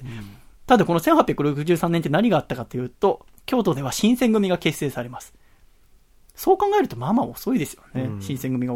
ここまで龍馬はいろんな物語があったんですけど、この時初めて近藤が東京から京華八郎に騙されて京都に出てきますから。新選組なんかも活動してる時間がすごく短いですよね。まあ、あっという間に終わってしまいます。約5年弱ですね。63人新選組できて、そして、この時に、船がちょっと楽しくなってきます、龍馬。船って面白いっつって。見つけたみたいな見つけたっつって。そんな中、土佐藩から、もう君、その江戸に行っていい期間終わりですよっていう令状が届きます。ええで、龍馬は延期してくださいって言うけど、全然聞き入れてくれないんです、陽道が。帰ってこいと。えーだから、坂本めんどくさくなってブッチします。この年の3月かなんかに、えー、勝海舟に助けられて、脱藩が許されたのに、同じ年にまた脱藩、あ、またば脱藩しちゃうんですね。また脱藩しちゃいます。だから無視ですから。そっか。で、脱藩して、え携帯とかなくてよかったよ。そうですね。ー、すぐ分かっちゃうから。絶対ツイッターとかあったらやばいです。龍馬なかなかやってますからね、ツイッター。ツイッターやってるよね、やってます絶対ね。京都ナウ的なインスタグラムとかもやってるよね。龍馬、海軍塾な海軍塾ね。すごくね、つってやってるよね。拡散希望とか書かない。説募集みたいな。集まれ。陽動が起こる。で、えーまあ無視しながら、ずっとその、船学ぶのが楽しくなってきた1864年の6月、池田屋事件という事件が起きてしまいます。これは、あーまあ、りまあ、すごく有名な事件ですけども、この事件、龍馬にとって何がびっくりしたかというと、この池田屋事件が起きて、その後新選組がえー勝ち込みに入って、たくさんの人が切られますが、その中に、望月亀畑っていう土佐藩の浪人がいました。ただ、この望月亀畑何が問題だったかって、土佐藩であること以上に、この神戸海軍総連所の塾生だったの。うん。だから神戸海軍総連所で龍馬に誘われて学んでいたのに、もうこうやってね、上位上位って言ってる中で僕もなんとかそういう輪に入りたいって言って、この池田屋に行ってしまったんですよね。で、そこで殺されて身分がバレたから、その幕府から勝海舟に、お前は何この幕府を倒そうとしている悪い奴らのあ中に入るような奴を育ててんのってことになるわけじゃないですか。それで、勝海舟は神戸の塾を畳めって言われて、江戸に呼び戻されることになります。それと同時に神戸の海軍塾、そして総連所、なくなります。約1年半ぐらいで。悪い方向に向かって悪いる方にだんだんと、幕末の風雲がですね、暗い方、暗い方に行きます。この辺りから本当に、たくさんの人が死に出しますね。いろん、要は新選組がもうこの池田屋事件をきっかけにものすごい権力を持ちますから、もうその京都市内はなかなか普通に歩けない状況でございますね。そんな中で、龍馬はもう頼る人がいなくなります。いくら家のお金があったって言っても、それは一人だったから今までなんとかなったんです。ただ、これからは20人、この塾生一緒に暮らしていかなきゃいけない。そんな中20人ってどうやって暮らしますか？暮らす場所ないですよ。なぜなら脱藩してるから、土佐の庇護も受けられないんですよ。どうしようって言った時に、助けてくれた人がこの人、西郷隆盛殿でございます。薩摩藩来ましたね。来ました。この時なんで西郷が助けてくれたかっていうと、あの、ちょうど本当に運命のいたずらですけど、4ヶ月前ぐらいに、西郷っていう、その薩摩藩の人が、勝海舟に会いたいって言い出すんです。で、勝海舟は、めんどくせえから、ちょっと龍馬、一回行ってどんな人か確かめてこい。ってうん。言います。で、龍馬が西郷と二人で会います。したら、龍馬は西郷のことを、この人ちょっとどんな人かあんま分かんなかったな。でもなんか、大きく叩けば大きくなるし、小さく叩けば小さくなるような人だと思います。って言って、あ、面白い。って言って、勝海舟と西郷は会うわけでございますが、ちなみにこの会った場所は、私が通ってた田町の東京工業大学附属科学技術高校のテニスコートの裏です。マジっすか？マジだったんですそう、ね。田町で会ってました。えーで、そこで会合したのがきっかけで、坂本龍馬っていうのは面白いからって言って、薩摩藩の京都の藩邸で20人お世話になります。朝昼晩3食付き。すげええ朝起きてはご飯食べ、碁を打ち、お昼ご飯食べ、棒振り、夜ご飯食べ、碁を打ち、寝、起きて、朝ご飯食べ、碁を打ちって生活をします。バックアップ全部じゃあ、そう、だから、して薩摩ってすげえ金持ってたんですよね。すごいですすごく金があったんです。ただ、さすがにちょっと肩身が狭くなってきます。それは二十何人が勝手に入ってってご飯食べてるだけじゃしょうがないから、ちょっとどうにかして、うん、なんかビジネスしなきゃなって龍馬は思い始めます。結果がね。だってもう龍馬、この年30歳ですから。あーあ、同い年30にだ。なる年でございます。このマジで年に、友達ん家にずっと泊まってるわけですからね。合しかも宿ずっとするような。4ヶ月前に1回だけ会った友達だから、どうしようもねえな。でも、龍馬やっぱ人当たりがいいし、みんな好きになっちゃうから、うんいていいよ、いていいよっていう中でございますが、じゃあ、会社作ろう日本で初めての株式会社を龍馬が作ります。カンパニーをカン作るじゃパニーを作るジャッキおーで、作った会社が亀山社中という会社でございます。これを長崎に作るわけでございますね。で、龍馬は初めてビジネスを、薩摩藩の最初援助をもとに、船を作ってね。で、その船でいろいろ物を運んで得た利益を薩摩藩に返していくっていう、いわゆる株式の形でございますよね。これを初めて日本でやったのが龍馬。で、亀山社長を頑張っていきます。で、亀山社長を大きくしようって思うのと同時に、龍馬の一大仕事、薩摩と長州をくっつけよううん。っていうことをこれから始めるわけでございます。さあ、うまくいくでしょうか？いよいよ、龍馬の表舞台での2年半がこれから始まります。絶対うまくいかない。ラスト2年半。さあ、最後まで追っていきましょう。では、その前に、ジングルを挟みましょうか。愛知県、ラジオネーム、知れば迷い、しなければ迷いの恋の道さんからいただいた、おさめのシャイバがお父さんと仲直りする方法。お父さん。五郎丸選手のポーズをしてから、トイレに書き込んでいったけど、大丈夫でした？せーの。細身のシャイボーイのアコースティックレディオ。ドミノはまだまだ終わらない。 MOOSIC LAB 2015準グランプリ作品賞男優賞女優賞ミュージシャン賞を獲得した劇場版復讐のドミノマスク。次は全国各地での上映が決まりました。愛知は名古屋シネマスコーレ京都立成シネマ北海道札幌ホール神戸元町映画館新宿ケーズシネマ沖縄 G シェルター長野松本シネマ。詳しいスケジュールは私のホームページをご覧ください。君の心にドミノパンチ!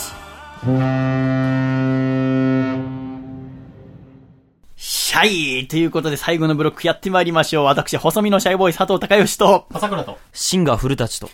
ブザイク界のイケメン、前の友也ジャキ。どうぞよろしくお願いいたします。だいぶ坂本龍馬になってきた。だいぶなってきましたねだいぶ染まってきた。さあ、そんな龍馬、これから、えー長州と薩摩くっつけようとします。ただ、長州は、その前の浜栗御門の戦いとかで、薩摩藩にこっぴどくやられてます。だから薩摩のことを恨んでます。ぶっ殺してやろう。どんくらい恨んでるかというと、当時、高杉晋作とか長州にいた人たちは、下駄の裏とかに、薩摩死ねって書いて踏んでます。中学生か そうだ、それあっ薩摩と合図が嫌いだから、薩摩合図死ねって書いて、こう歩くことで踏みしめて、その恨みとかムカムカを。言っても長州はその池田屋でたくさんの有能な志士を殺されてますから、もう恨みしかないわけでございます。その二人を何とかくっつけようとするのが龍馬。なぜかっていうと、言ってみれば、今で言うと幕府が最大の与党。で、薩長が二大野党みたいな。うん。で、政治だったら、まあ、簡単に、この二大野党をくっつけて、与党とぶつけようっていうのは簡単に考えられることですけど、当時はね、これがなかなかできないんですね。っていうのも、武士っていうのは、えー当時は大義、名分、建前、メンツっていうのが何よりも大事でございましたので、それを、ね、言っても戦争で、薩摩にこっぴどくやられてる長州から、手を取り合おうなんてことは絶対にできないことなんです。当時の武士からすれば。それを何とかしようっていうのが龍馬でございます。さあ、どうやって長州と薩摩をくっつけるか。龍馬は、ここもやっぱり商売を、人間でございますから、利益をあれば、お互いくっつくんじゃないかな、手を取るんじゃないかなって考えます。その中を取り持つのが亀山社中なんじゃないかなっていうことでございますね。どうするかっていうと、長州はもう幕府の敵でございます。で、長州征伐っていうのが行われようと。幕府がもう長州の山口がぶっ潰して、この毛利家を全部なくそうとしてますね。そこなので、やばいな。やばいことになってきてます。だから山口県対日本です。うわーすごいですね、今考えると。今考えるとすごいです。でもこの前に山口県対イギリスもやってますから、そうね。ガンガンやってるもんね。ガンガンやってますから、交渉もしてますもんね。そう思えばさほどのことではないんですけど、でもやばい。このまま本当になくなっちゃうよってところで、言っても貿易はもう幕府が全部占領しちゃってるから、薩摩がこっそり武器を仕入れて、それを亀山社中の船で山口県に送って、長州藩が武器を蓄えて幕府と戦おう。うん。っていう風にすれば、お互いが手を取り合ってますし、お金のやり取りもあるから、お互いに利益があって、仲良くなれんじゃないの？っていうのが龍馬の考え。うん。ただこのあたりで、西郷隆盛が、ちょっとおそらく龍馬のことを不審に思ったんじゃないかなと思います。うん。っていうのも、西郷隆盛っていうのはもう武士中の武士です。みんなの尊敬を集めるリーダー。はい西郷隆盛。さっき言った、この、大義名分建前メンツっていうのを大事にしながら、逆に一番いやらしいもの、いやしいものって考えたのが経済活動。利益がなんだってへいう考えるものよりは、もう自分のやると決めた志、大義、大きな義を大切にするのが当時の武士でございますから、じゃあ結構、龍馬と真逆。真逆です。うんご名答。龍馬と西郷は真逆の人間です。だから、西郷はそれでちょっと面白いと思ったんです。はいはい。最初。はい。こんな武士いないよっつって。あ嫌いな女の子がいつの間にか好きになっちゃう最初は嫌いまでいかなかったと思いますただ付き合ってるうちに、もしかしたらちょっと、この人もしかしたら、日本のために長州と薩摩くっつけるって言ってるけど、実は、亀山社中、自分の会社を大きくしたいだけなんじゃね？な。うんうん。はいはい。でちょっと疑ってた節はあります。というのも、なんとか頑張って頑張って話し合いをして、一度、えー西郷が鹿児島から京都に登るときに途中に山口県に入って、桂小五郎、当時の長州藩の一番外交官役な人と会って話をして、ちょっと和解をしようっていう席を頑張って設けました、席を。で、そこに、日取りも決めて、じゃあ何月何日に行きますって決めたのにもかかわらず、西郷がブッチします。うわーブッチ流行ってんな、今。そのブッチは、結構えげつないブッチしましたえよね。げつのないブッチです。もう、坂本龍馬とか、慎太郎、中岡慎太郎とかも結構ブチギレ状態入もう、ってますよ。ぶっち入れです。うん当時は、えー、薩摩担当が中岡慎太郎、んえー、長州担当が坂本龍馬で、で、お互い、えー中岡も同じ土佐藩脱藩でございますから、命をかけてるんです。命をかけて国を変えようと思って話してるのに、その西郷が、で、桂小五郎も会いたくないですよ。そんな、薩摩なんか、もうイライラしてるから。でも、国のこと考えたら、もう藩がどうとか言ってらんないよ、つって。もう手を取り合ってやんなきゃいけないって決めて、心を決めて、じゃあこの日に来てくださいって言ったら、西郷がスーッと素通りして京都行くんです。うん。えー、つ桂のメンツももう潰れてますね。もう最悪な状態ですよね。最悪な状態で、これはなぜかっていうと、ちょっとおそらく西郷隆盛が、あー龍馬しかり、この一連の流れをちょっと不審に思ったんじゃないかなって僕は思ってます。うん。代わりの薩摩藩の人も来なかったんですか？もう西郷以上の人はいませんから。うん。もう西郷隆盛がもう藩主の、あもう使いとして一番でございますから。うん。言っても下の人が来たらもっと桂怒ると思います。西郷どうしたんだよ。ああ、そうか。こっちは桂様が来てんだよ。つってただまあそこはなんとか頑張って1ヶ月後、取り持って最後が再び来て、なんとかなることができました。話し合いをして和解します。はい。あ、京都じゃないんだ。それは。この時はね、この時は、あの、長州藩のところで、あ、そうなんですね長州のところに西郷が立ち寄るという形です。なるほど、なるほど。で、その後、ちゃんとした、いわゆる、えー薩長同盟を結ばなきゃいけない。うん。ということで、1866年、翌年ですね、1月5日に今度は長州の桂が京都の薩摩藩邸に入ります。うん。要は、えー一度来てもらったから、今度は桂の方から京都の方に。でもこの時なんて一番長州の取り締まりが厳しい時。だから桂も命がけで、うんもう殺されてももう間違いないっていう心持ちで京都の薩摩藩邸にこっそり入ります。いや、怖いよね。女装が得意なんですよね。あそうですね桂はやっぱあの美しいですから。そうそう女装が。それまでいろいろ女装をしたり、それこそ他にもっと汚い小敷の格好をしたりしながらいろいろ逃げたりしてますから、あの、でその前にも、こう、教科書の写真で木戸ええ孝之見ると、あ、高吉でしたっけ？木戸孝之見ると、なんか女装、そうあ、この人女装してたんだって。うんまあイケメンですからね。で、顔も結構怖い、かっこいいし、ああ。やってたんですね。何でもやるんですよ。そのため、やっぱ国を何とかしたいし、うん長州を愛してますから。うんで、1月5日に入って、ものすごいいいもてなしをしされます。宴会だっつって。うんで、いいもてなしをされますが、そこに西郷と、えーこの木戸孝允、桂心一緒にご飯食べるんですけど、5日経っても、10日経っても、同盟の話が出てきません。え、5日間、一緒にご飯食べてたってことですか？だから、ね、この日、だから食い1時間ぐらい飲みしてあ、今日眠くなったんで明日また話し合いましょうかっていうのを10日連続でやるわけです。あるじゃないですか、なんか話したいことあっても、今日はいいやつ、また今度にしましょうっていう。むちゃくちゃシャイな人同士みたいなそれだって。だって自分、最後としては自分の家に入れてるんですよ。自分の家泊まってもらって、じゃあまた明日、昼ご飯一緒に食べようっつって、ランチ食べて。ちょっとしっくりこないから明日、ディナー一緒に食べようっつって、みたいな。暇人ですよね、ある種の。相当長く。まあ、形としては、長州藩がかなり幕府に追い詰められてる形ですから、薩摩の方から言ってあげりゃいいんですよ。うん。まあそうですよね。でも、お互い、薩摩も長州も、先に自分から同盟しましょうって言ったら、こっちが助けてもらおうとしてると思われんじゃないかっていう、さっき言ったみ、なんかこう、見栄とか、うんそういう部分に関わってくるから、なかなか言えないんです。うん。いや、いいのに。それ、途中で坂本龍馬は、こう、なんか、取り持ったりしないんですか？この時は、あの、龍馬は頑張ってもう武器運んでるんです。ん亀山社中で場、所にいるんであすよね。、場所別にいるんですか？やっぱ亀山社中は長崎ですから、はい。で、長崎から薩摩に行って武器積んで、で、えー山口県に運んでますから、最初、こんだけ段取りもうしてるんですよ。だってその前に、もう、山口県に会って、んじゃあこれから頑張ろうって手繋いでんだから。だからただ、反抗者終わりだと思ってるから、龍馬来てないんです。うんまあ、あただとはよろしく的な。ただもう、1月5日に入ったのに、もう何も話ん続かないから、もう桂が、もう僕1月22日で帰りますって。ほら。もう、何も言ってくんないから。飲み食いしただけで終わっちゃう。飲み食いしただけで、なんか旅行みたいになっちゃう。命がけの。命がけの旅行だ違うけど。で、慌てて龍馬がやばいことになってるっていうのを聞きつけて、前日1月21日、桂が帰る1日前に入ってきて、どうなってんのっつって、この時、龍馬はブチギレしたって聞いてますね。一番多分怒ったっていう記録が残ってるのはこの時あ、です、この時が一番怒った。この時は一番怒ってます。ん？何なのっつって、い今まで日本のためにやってきたんじゃないの、うんうんこれからなんてもうこう判断のなんだのってなくなるよっつって。だからこんな三重団のなんて言言ってる場合じゃないんだからっつって。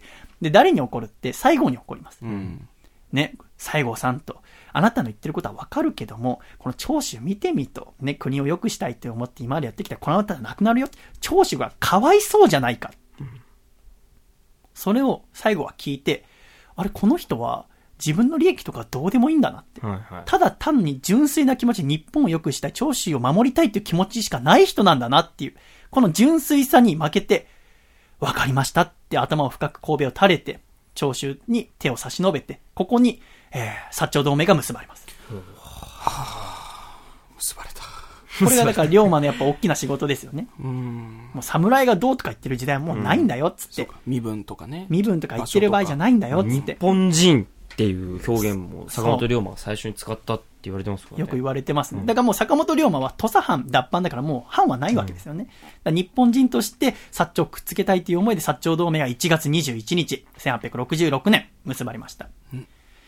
はあ、よかった、っつって。うん。2日後、とうとうやってきました。寺田屋事件です。あこの時、龍馬も、もういろいろ狙われてる身ですから、長州の方から、ちょっとボディーガードつけますよ、つって、三好晋三さんっていう、えー槍使いですね。すごくいい槍使いを、おボディーガードにつけてもらいます。で、薩長同盟結ばれて2日後に、寺田屋ってところでご飯食べてたら、もう深夜2時ですね。もう寝てたかないきなり部屋に裸のお涼という、後々奥さんになる女性が入ってきて、周りを幕府の取り立ての人たちが囲んでます、つって。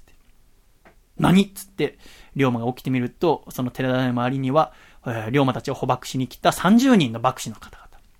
これは坂本龍馬がいるっていうことに気づいてたんじゃなくて、当時この龍馬が京都にいるときは、僕たちは薩摩の人間ですって言って入ってきてたの。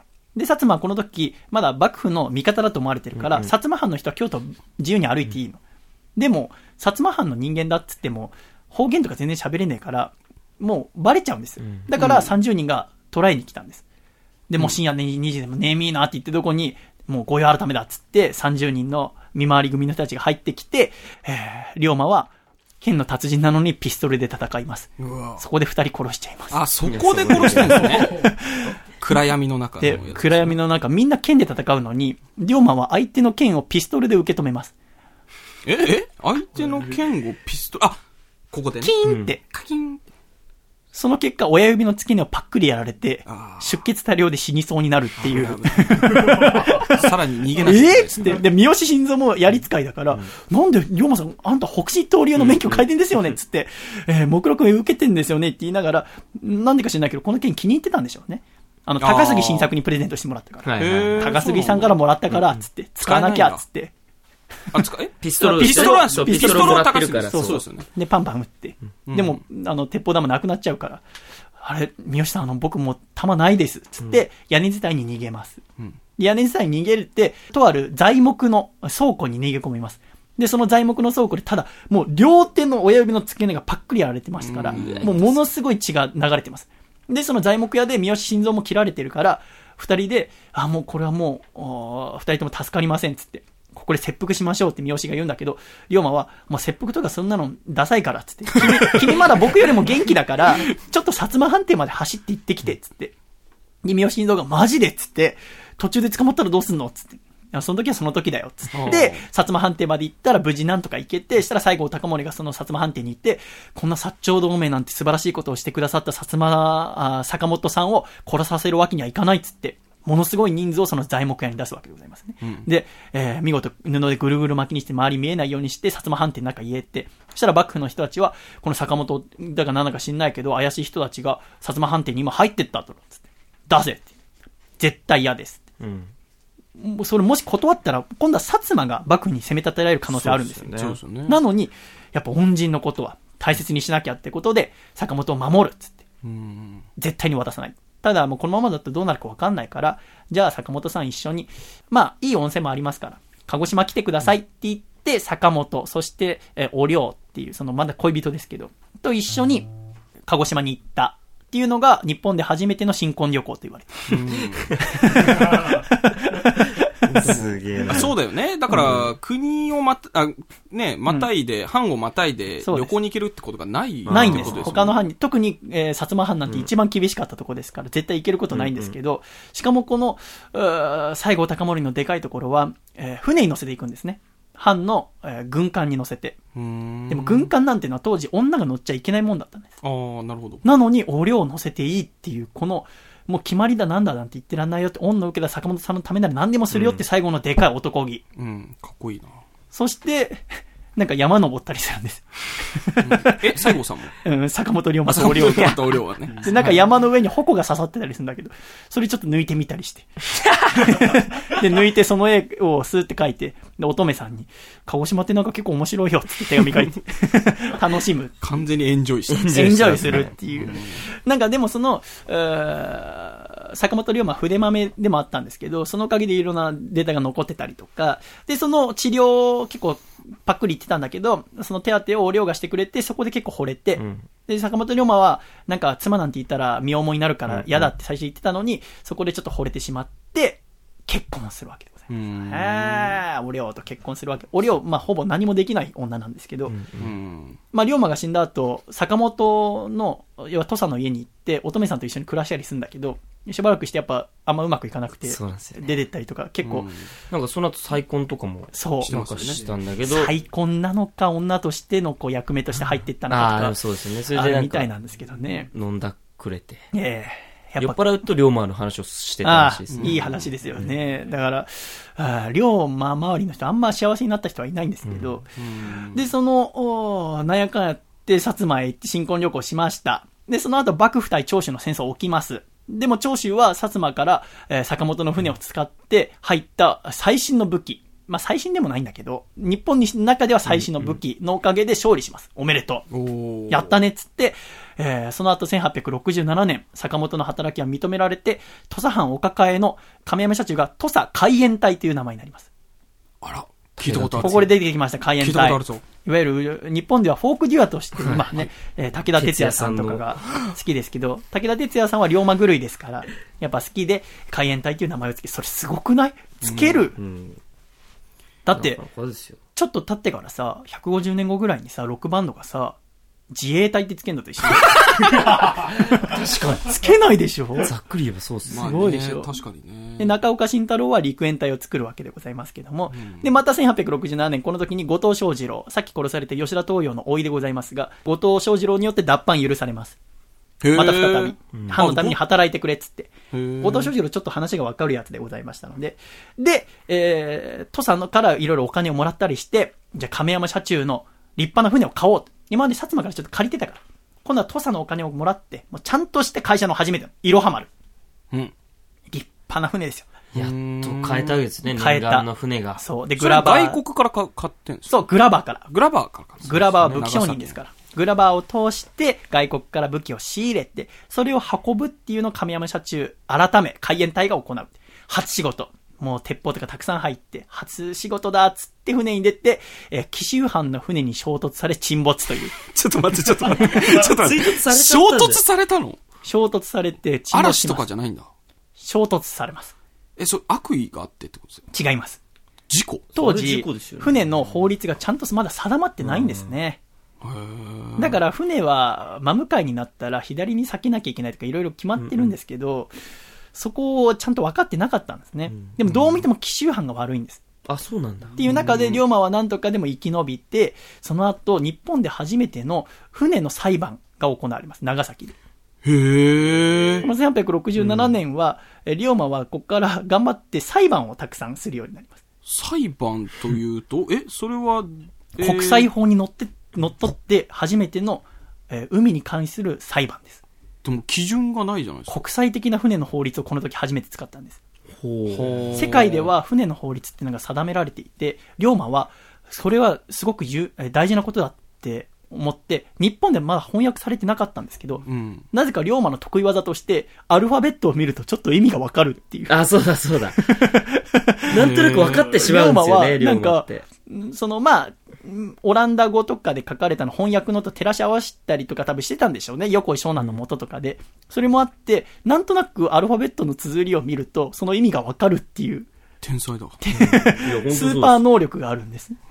で、そのおかげもあって、その国際法を身につけてるから、これは絶対におかしくないって。船長、この記録を今こうやって、し沈んでいく船をの上で、今、お前はこの左舷のここからぶつかったから、お前はどういう操船をしてたか、こうだったな、反抗戦みたいな。もうその船の上で全部、ちゃんと証拠を残して。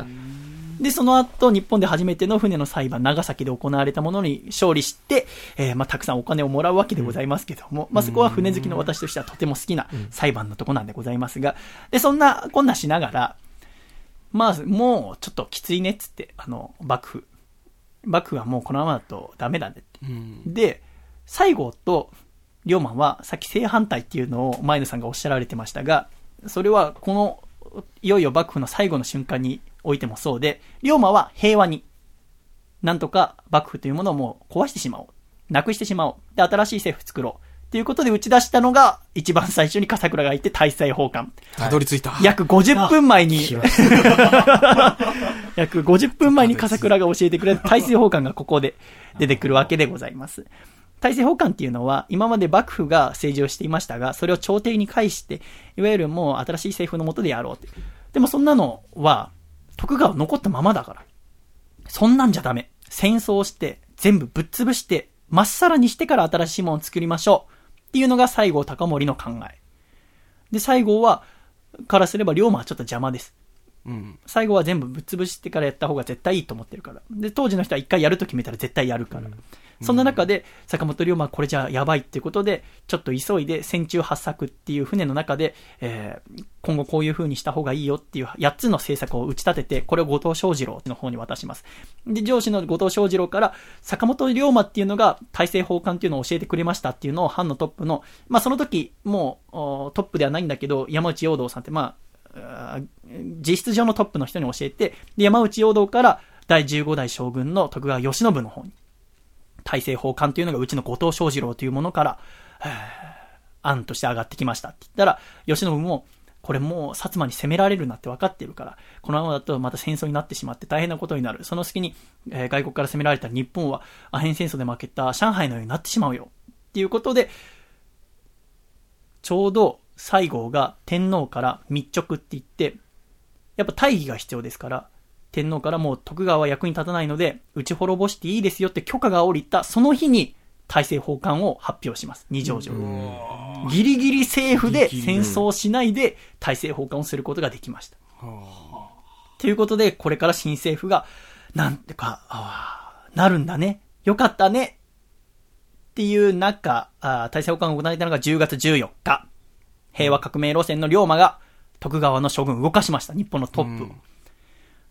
で、いろいろ動いてた最中、1ヶ月後、11月15日、坂本龍馬は暗殺をされます。あら、このタイミングで。このタイミングで。でもそれがドラマチックですね。そうですね。やることやった後、そうです。長生きしなかった。それがまたある種の、まあ、魅力ですよね。この1ヶ月間の中に、まあ、新しい政府の顔ぶれ、えー新内閣の例えば、まあ、外務大臣はこの人とか、偉い人はこの人っていう中に坂本龍馬は自分の名前を入れません。で、最後になんでって言われたら、僕はこんなの興味ないよ。じゃああなたはこの、これから新しい時代になったら何はやんの？って言ったら、世界の海援隊でも始めましょうかね。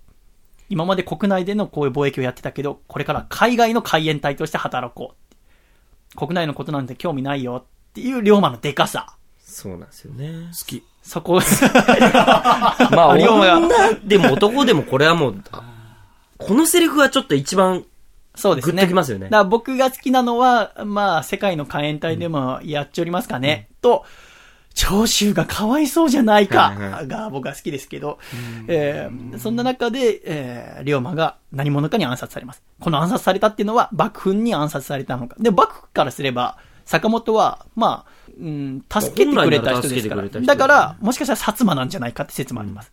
なるほどこれはっきりしてないんですよねしてないです今でもしてない。新選組じゃないかって説もあります。うんうん。いろんな説がありますけど、ここで坂本龍馬が殺されてしまったことによって、西郷隆盛は鳥羽伏見の戦い、もう戦争を始めることになります。うんで、その後、京都で戦い、えー会津で戦い、えー後々は函館、五稜郭、北海道まで行って、えー最後の最後までぶっ潰して、で、す、べ、てさらっぱにしてからの新政府設立をしましたけども、龍馬が生きていればおそらくこの戦いはなかったんじゃないかな。なんてうんそれがまあどちらが良かったかまた別として。でも最終的にはその後西南戦争で西郷隆盛は新政府と戦うという、とても滑稽なことをしてしまいますが。でもまあそれもいろんなね、い流れがあるわけでございますが、今回は龍馬。龍馬の人生っていうのも一通り見てまいりました、前野さん。いやー、すごい人生ですね。そうですね。うん。だから、龍馬が実質表舞台で生き生きとしたのは、勝海舟のもとで働、えー修行をして、でも勝海舟が、あー江戸に帰っちゃうってことで、ポッて外に出されてしまって、急に。うん。その瞬間に20人のあ塾と塾生たちを支えなきゃいけないということで、独り立ちした。この時から約2年間ぐらいが龍馬の表舞台に出た。本当に短い時間。その中で誰にもできないと言われた薩長をくっつけ、そして250年間続いた徳川幕府を終わらせるっていう仕事をしたっていうのが坂本龍馬の仕事なんでございますね、笠倉。ドラマチックですね。いつが一番楽しかったのかな？龍馬がおそらく楽しかったのは船に乗ってる時だったんじゃないかなって僕は思いますね。あーまあじゃあやっぱ後半。後半ですね。すねやっぱ自分のやりたいことをやり始めたっていう。うん前半の、その、結構、剣は頑張るんだけども、なかなかうまく自分のやりたいことは見つけられずに、国元に帰って、おそらく竹地半平太の土佐勤王党とかに入ったのは嫌々ですね。うん。なんかやんなき周りが側言ってっから、うん。いや、あ僕もうちょっと入ってみようと思ったけど、本当にやりたいことはこうじゃないんだよっていう、うやむやした、もう土佐元で、土佐の地元でやっていながら、あーもう一打決心して、脱藩っていう重罪を起こして東京に出てきて、で、勝海舟っていう師匠を見つけて、その師匠をもとにいろいろ学んで、船っていう自分の転職を見つけて、商売をやりながら日本を回転させるっていう、そのために新しい世界、維新を起こそうっていうことで、長州と薩摩をくっつけて、で、絶対、ね、土佐の低い身分の豪士だった坂本が将軍を動かして、よし全部終わった。じゃあもう心置きなく世界の海援隊でもやりましょうか。の1ヶ月後に殺されてしまうという、ねこれから一番楽しかったかもしれない。おそらくそうまあなんですね。ね。っていうものを私たちはこう見ながら、多分日本の男子が坂本龍馬に心動かされるのは、やっぱ自分の志をちゃんと見て、なかなかうまくいかなくてもちゃんとやりたいことを見つけながら、えー頑張って頑張ってやってみようっていうところなんじゃないですかね、古舘さんね。そうですよね。だからまあ僕、今 ええ24なんで、えまあ言ってももうそろそろ龍馬がもうい、ね、その大政法交換した年に近づいてるわけですから。だんだんと近づいてきてますね。あ、32ですよね、確かなんかそう、32のあ誕生日に死んでますから。数え年ですと33ですけれど。僕、だからに32、だから2年半がその表舞台に立ってたって言ったら、俺もう表舞台。始まってるんですようん、そうええ始まった。前野さんのま表舞台が。前野さん。29半ばから、そうそうですね。が、あの、表舞台ですよね。だから、ちょっと凹むんですよね。だから、龍馬の話とか聞くと、自分に照らし合わせて、そうですね。俺なん、なんか、こんなことって絶対不可能だろうって勝手に決めつけてることが、龍馬があの時代にこんなことやっちゃってんだったら、できるんじゃねえかっていう。で、それが、その龍馬結構頑張り方半端じゃないじゃないですか。そうですね。自分のできなさにちょっと落ち込みますよね。うん。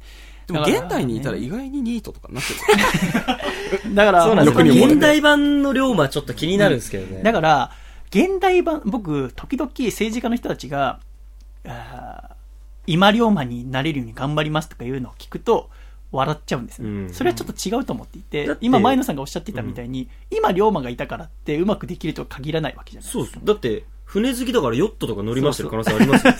完全に。そうね。葉トライ山あたりでアスロンとかトライアスロンとかうん。まあ世界は行ってるかもしれないけどそうそうね。うん。やっぱり今の時代に何ができるかっていうのを考えさせてくれるのが龍馬のいいところだなって僕は思います、うんそうですね。こういうのを見ながらですね、ちょっと自分も頑張ってまいりましょう。はい私も、今回、えー改めてこうデータを見直したりとか、龍馬のことを考えてたりして思ったのは、今私は27歳の年なんですけど、そうなると、龍馬が土佐金王島に入る年なんですよね。だから自分が何したらいいかっていうのをもやもやしながら、28歳で、えー脱藩して出てって勝海舟の弟子になるっていう、ちょうどその年に、要は走り出さなきゃいけない。でも脱藩したじゃないですか。もうしてやる。あ、そうだ。でね、還元者へと。脱藩してきたわけじゃないですか。横浜藩から。早く許してもらえねえかな。許してもらえねえか。陽道校に許してもらいたいですね。いや、怖えんだよ、陽動校。すげえ酒飲むんだもん。ずっと酒飲んで。うちの陽道校怖いですか？うちの陽動校怖いよ。怖えな早く回収さんみたいな 弟子入りしてね、見つけなきゃいけませんけど、そうですね。え弟子ができて。ー弟子ができてね、20 人ぐらい食わせられるようになんなきゃって、カンパニー、カンパニーを作んなきゃいけない。ねのもいろいろ考えさせてくれることだと思います。そうですねまたね、えーいつかまたいろいろな歴史の人物話させていただければと思いますが、これにて、ジョン万次郎坂本龍馬のお話、おしまいおしまいでございます。ありがとうございました。ありがとうございました。では一曲お聴きいただきましょう。奄美大島のバンド、モーレンの楽曲でラブレターです。お聴きください。どうぞ。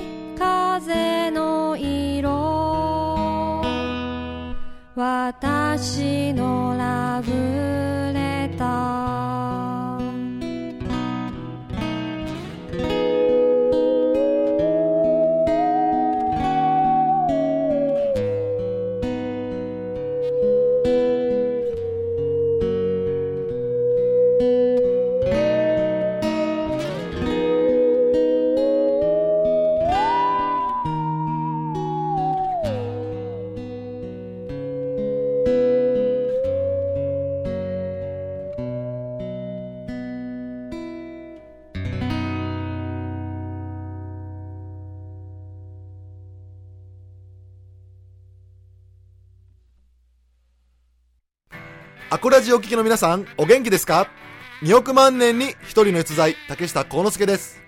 プロレスラー竹下幸之助の強さの秘訣は、離乳食から食べ続けているつくねにあります。ぜひそのつくねを僕の両親のお店、焼き鳥大吉千島店でご堪能ください。名物おかみと美味しい焼き鳥があなたのお越しをお待ちしております。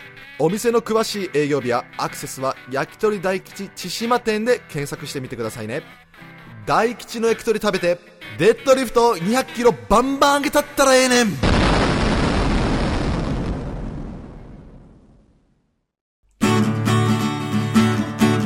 茨城県。ラジオネーム歌川ペロペロザロックさんからいただいた。おざめのシャバがお父さんと仲直りする方法。お父さん。お父さんのマイナンバー教えてよ。ねえねえ。悪用しないからさ。ねえ。ねえねえねえねえ。ねえねえねえねえねえねえねえねえ。ねえねえ教えてったら教えてよ。ねえねえねえねえねえ。せーの細身のシャイボーイのアコースティックラディオ。ねえねえねえねえ。ねえねえね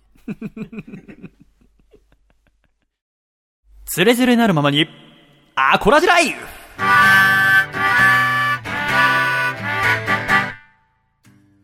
つれづれなるままにアコラジライフ。このコーナーはアコラジッコの皆様からいただいた日々の日常を読んでいくコーナーでございます。前野さんどうぞよろしくお願いいたします。はい、よろしくお願いします。古田さんもゆっくり過ごしてください。はい。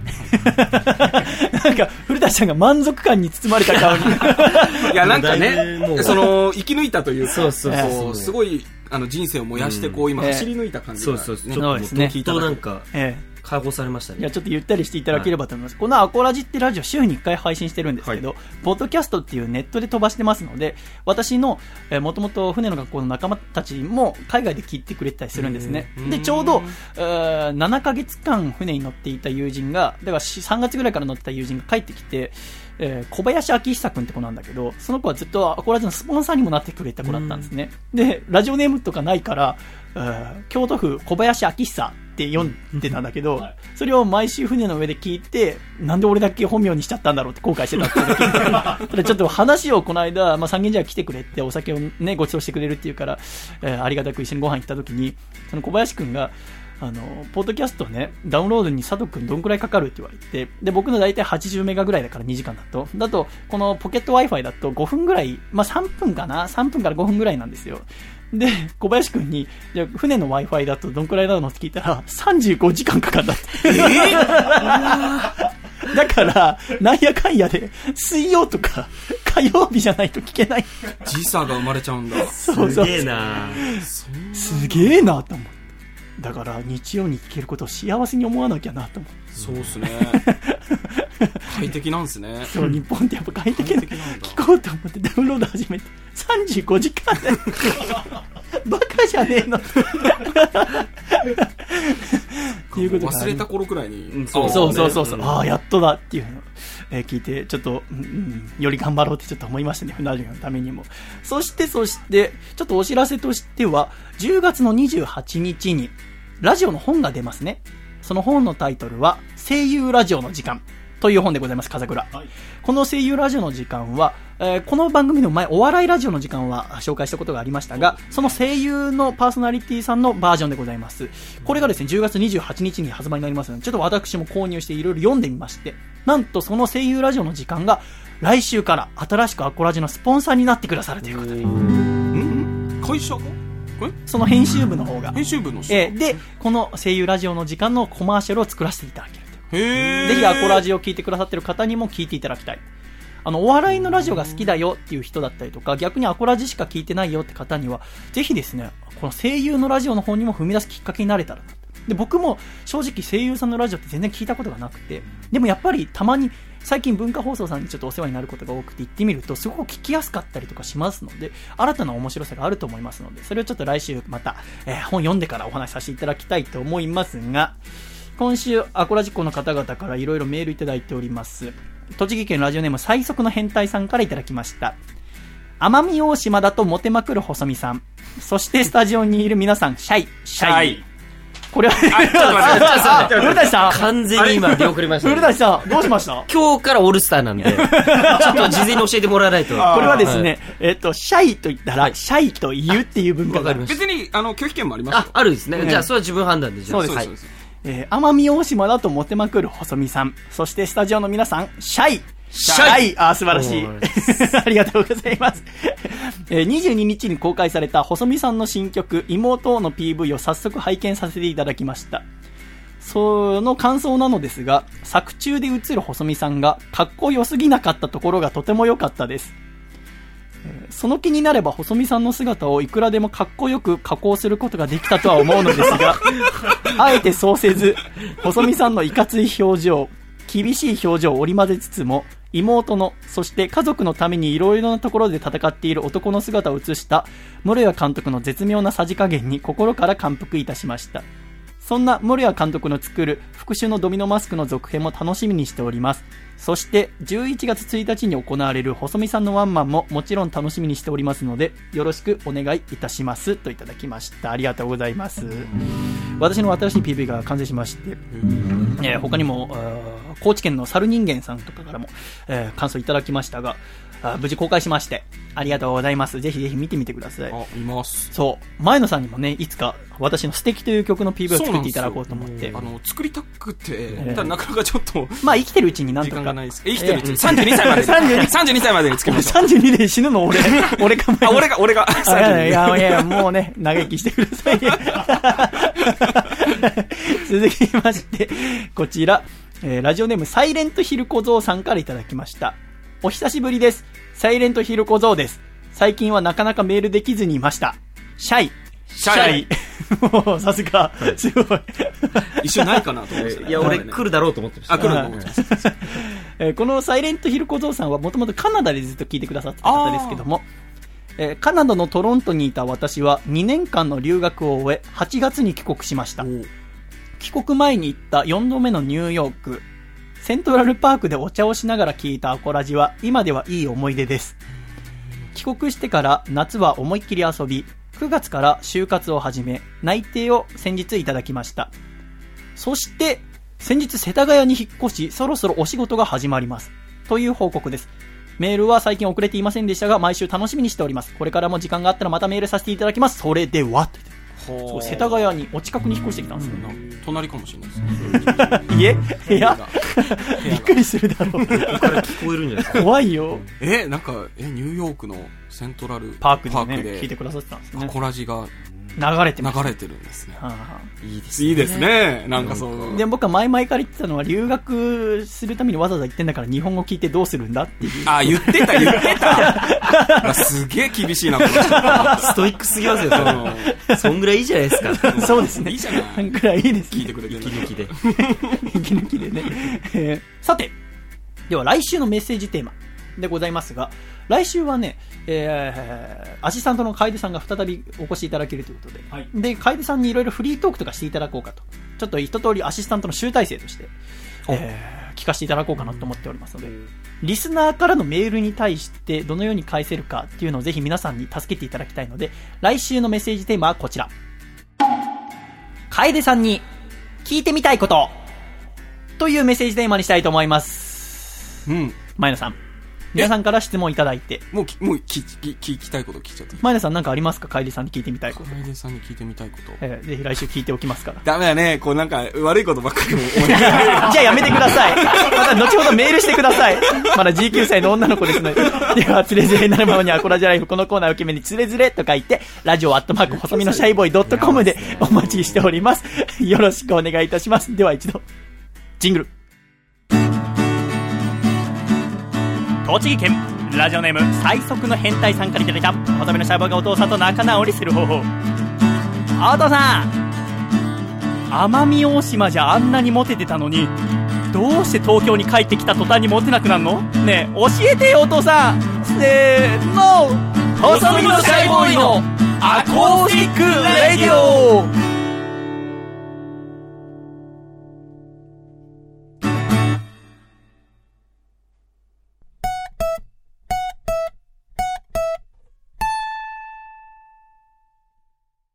俺の人生をかけた人生をかけた人生をかけた人生をかけた人生のスタートです。見送りに来てほしいよ。君の人生をかけた人生をかけた人生をかけた人生をかけた人生のスタートじゃん。手を振るよジケラッチョ。狭間律師のスーパーハイパーイヤー。狭間律師のスーパーハイパーイヤー。このコーナーは、アーティストの狭間律師くんの新曲を毎週紹介しております。今週も狭間くんからメールいただいております。シャイニーさん、笠倉さん、お疲れ様です。お疲れ様です。奄美大島会ありがとうございました。アコラジックの皆さんもぜひ、奄美いらしてくださいね。ちなみにこの放送が配信されている10月25日には、下北沢3様にて、アコラジッコの小林洋津おじさんの企画でライブをさせていただきます。ラッパーのドタマさんや、パイパイデカミさん、アッコゴリラさんなど、とてもスペシャルな皆様との共演です。きっと、楽しい一日になりますよ。今週の楽曲は、サビ以外の歌詞を50音を縦に並べて文字通り、あいうえお作文で作りました。聴いてください。愛という楽曲です。どうぞ。圧倒的なこの思いを恋と呼ばずに何と呼ぶ？愛してる。愛してる。慈しむ愛しく絵を描く尾を引いて感じてる。気になって苦になって喧嘩をして恋に落ちて最高に信じてる。スーツを身につけ背筋を伸ばしてソイソース卵焼き食べてチューをする。圧倒的なこの想いを恋と呼ばずに何と呼ぶ。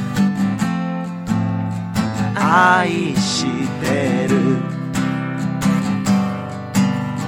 付き合って手を握り同棲して夏も来て2年以上一緒にいる。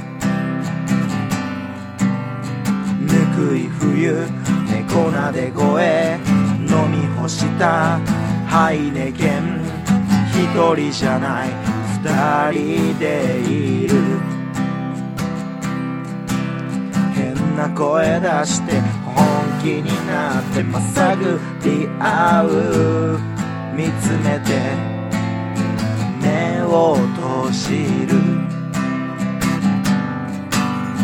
圧倒的なこの想いを恋と呼ばずにないと呼ぶ。愛してる。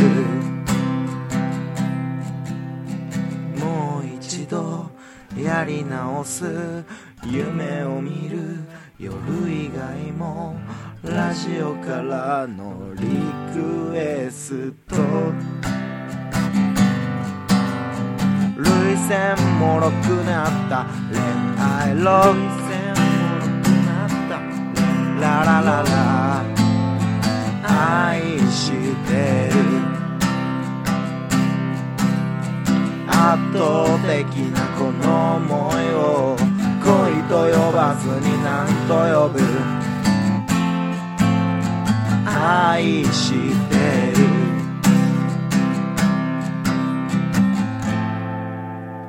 愛してる。わ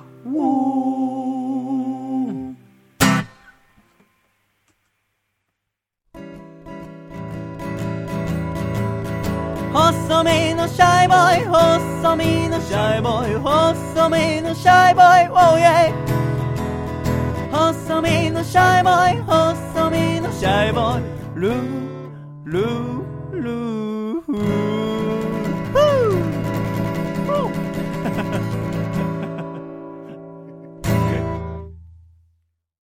第81回細身のシャイボーイの Acoustic Radio。この番組は、大分県カコちゃん、東京都シャトーブリアン、静岡県エルモミゴ、埼玉県小林大津おじさん、東京都笑う角にはハッピータプタプ、東京都エクスリームパーリー、岐阜県緑。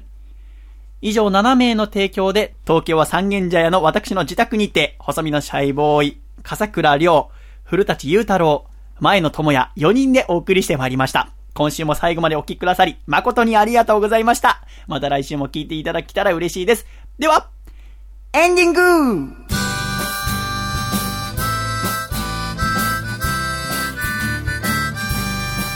暖かいシャイということでエンディングに入りました皆様。星見さん声枯れてませんか？大丈夫わかんない。結構喋ったわよね、今週。結構喋るすごかったでありがとうございます。古舘さんも初めてのご来場ありがとうございました。いやー、楽しかったです。ぜひまた来てください。はいお待ちしております。ということで、第81回も終わりましたが、前野さん。はい。ね、この後、私たちちょっと移動して打ち合わせの方に入りますが、すね。えー急がなきゃいけませんね。そうですね。時間が迫ってきましたね。結構時間が迫ってきましたので、なかなかあれでございます。あっという間に時間経ちましたが、えー今週のアコラジ毎週 MVP 決めておりますが、今週は、今週ちょっとメールテーマ、そうですね、メールコーナーできませんでしたが、あ、じゃあ留学を終えて、東京に帰ってきてこれから、ね、たくさん送ってくれるということは書いてませんけども、えーたくさん送っていただきましょう。えーカナダ、静岡、東京と移って今、世田谷にお住まいのラジオネームサイレントヒル小僧さんに第81回細めでしゃべりのアコラジの MVP 差し上げたいと思います。おめでとうございます。ありがとうございます あー、終わりました。そうですねあ、古舘さん、今これはですね、4分半エンディング毎回あるんです。あ、そうなんですね。そうなんです。のエンディングのところになりました。割とあるんです。4分もう。終わる、終わりそうな雰囲気出しましたけど、4分半あるんですよ。どうですか、古舘さん、最近は？最近ですか？下手くそなラジオパーソナリティだ4分な半。に収まるか最近です。まあでも、まあ CD 発売したので。本当そうですあれはよねライブ？ライブライブは11月22に、11月22、あの、いい水戸で、服の日、水戸で、水戸で。はい、あの、バンドセットで初めてやります。すごい。あとは、7日に、はい早稲田の学祭に、11月7日。えっと、11月7 11月7日に早稲田の学祭。はい。ぜひ、えー古舘さんのホームページはい。を調べていただければと思います。ぜひぜひよろしくお願いいたします。早稲田って無料ですか？無料です。学祭。学祭です。えああれ一般の人も行っていいんですか？一般の人も。全然大丈夫。あそうなんですか、うん。いいですね。え、学祭行っていいんだ？うん、いいんです、いいんです。逆に早稲田の学祭はもう外から人が来てなんぼみたいな、あそうですはい、へ感じのところでございますから。ぜひ行ってみてください。行。きたいな、前野さんは？はい。あ僕はあの特にえ何がですか？何告知ですか？お菓子の家をそうですね。引き続きぜひちょっとお菓子の家を皆ささんぜひご覧くださいませ。はいよろしくお願いいたします。ということで、アコラジも、あーまあね、えーこれで10月は、来週が最後の放送となりますし、はいあと何といっても11月1日は私のワンマンライブもございますのでぜひぜひお越しください。お待ちしております。よろしくお願いいたします。まあ、あと1週間ですわ。はい。大変ですね。頑張んなきゃいけませんが。でも音楽はやっぱ楽しいですよね。そうですね。ええなんだかんだ言って。なんだかんだで、やっぱね、ステージやって、一曲やって、わーって拍手もらえると、うんやっててよかったなってやっぱ思いますしね。えバンドいいよなあ、そうですか。うんいいなバンドっていうかあごめんバンドじゃなかったーいや、私の当てつけのように、なぜ急に、なんなら俺もバンドじゃないですか。なぜ急にソロ、の人しかいないですからえー我々に牙を向いたんです。バンドっていいよな。そうだったソロの人たちだったそう、ソロの人たちの前でバンドっていいよな。バカにすんなよ。でもね、まあ、まあ、楽しいのが一番でも、うんちょっと前野さんの曲も作ろうと思ってますので。あ、おそうそう。初めて作んなきゃいけませんよ、はいどんな曲にしましょうか？うん。そう、打ち合わせしましょうか。あ、打ち合わせをそんながっつりするんですね。やっぱり作りましょう、作りましょう。で、も、ちょっとある映画でね、あのー、来年公開の映画ねで、あの、初めて丸々一曲歌ったんですよ。え劇中で。で、結構、そう、ワンカットで言って、ちょっと頑張りました。あそうですも気持ちよかったです、すごく。あ、歌う歌うこと歌が。う歌うこと。あ、どんどん歌ってください。うん。楽歌しいうですね。いいことでございます。はあ、ということで、えー今週は古舘さんと前野さんにお越しいただきました。笠倉もありがとうございました。ぜひ古舘さんまたお越しいただき楽しみにしておりますので。ありがとうございます。この番組は最後にですね、急に私が、来週もよろしくお願いします。1、2、3って言いますので、そしたらみんなで、シャイと言います。よろしくお願いします。わかりました。これ拒否権あるんですよ。えー拒否権はないです。あ、ないこっちないんだ。強制こっちはね、強制今です。シャイに関して。否しようからぐらいの準備してたんですけどね、振りで。では今週誠ありがとうございました。また来週お会いできるの楽しみにしております。では行くぞ !1、2、3、シャイありがとうございました。ジョンマン会だったね。なんで笑うんだ笑い方がもう、下ネタですよ、ね。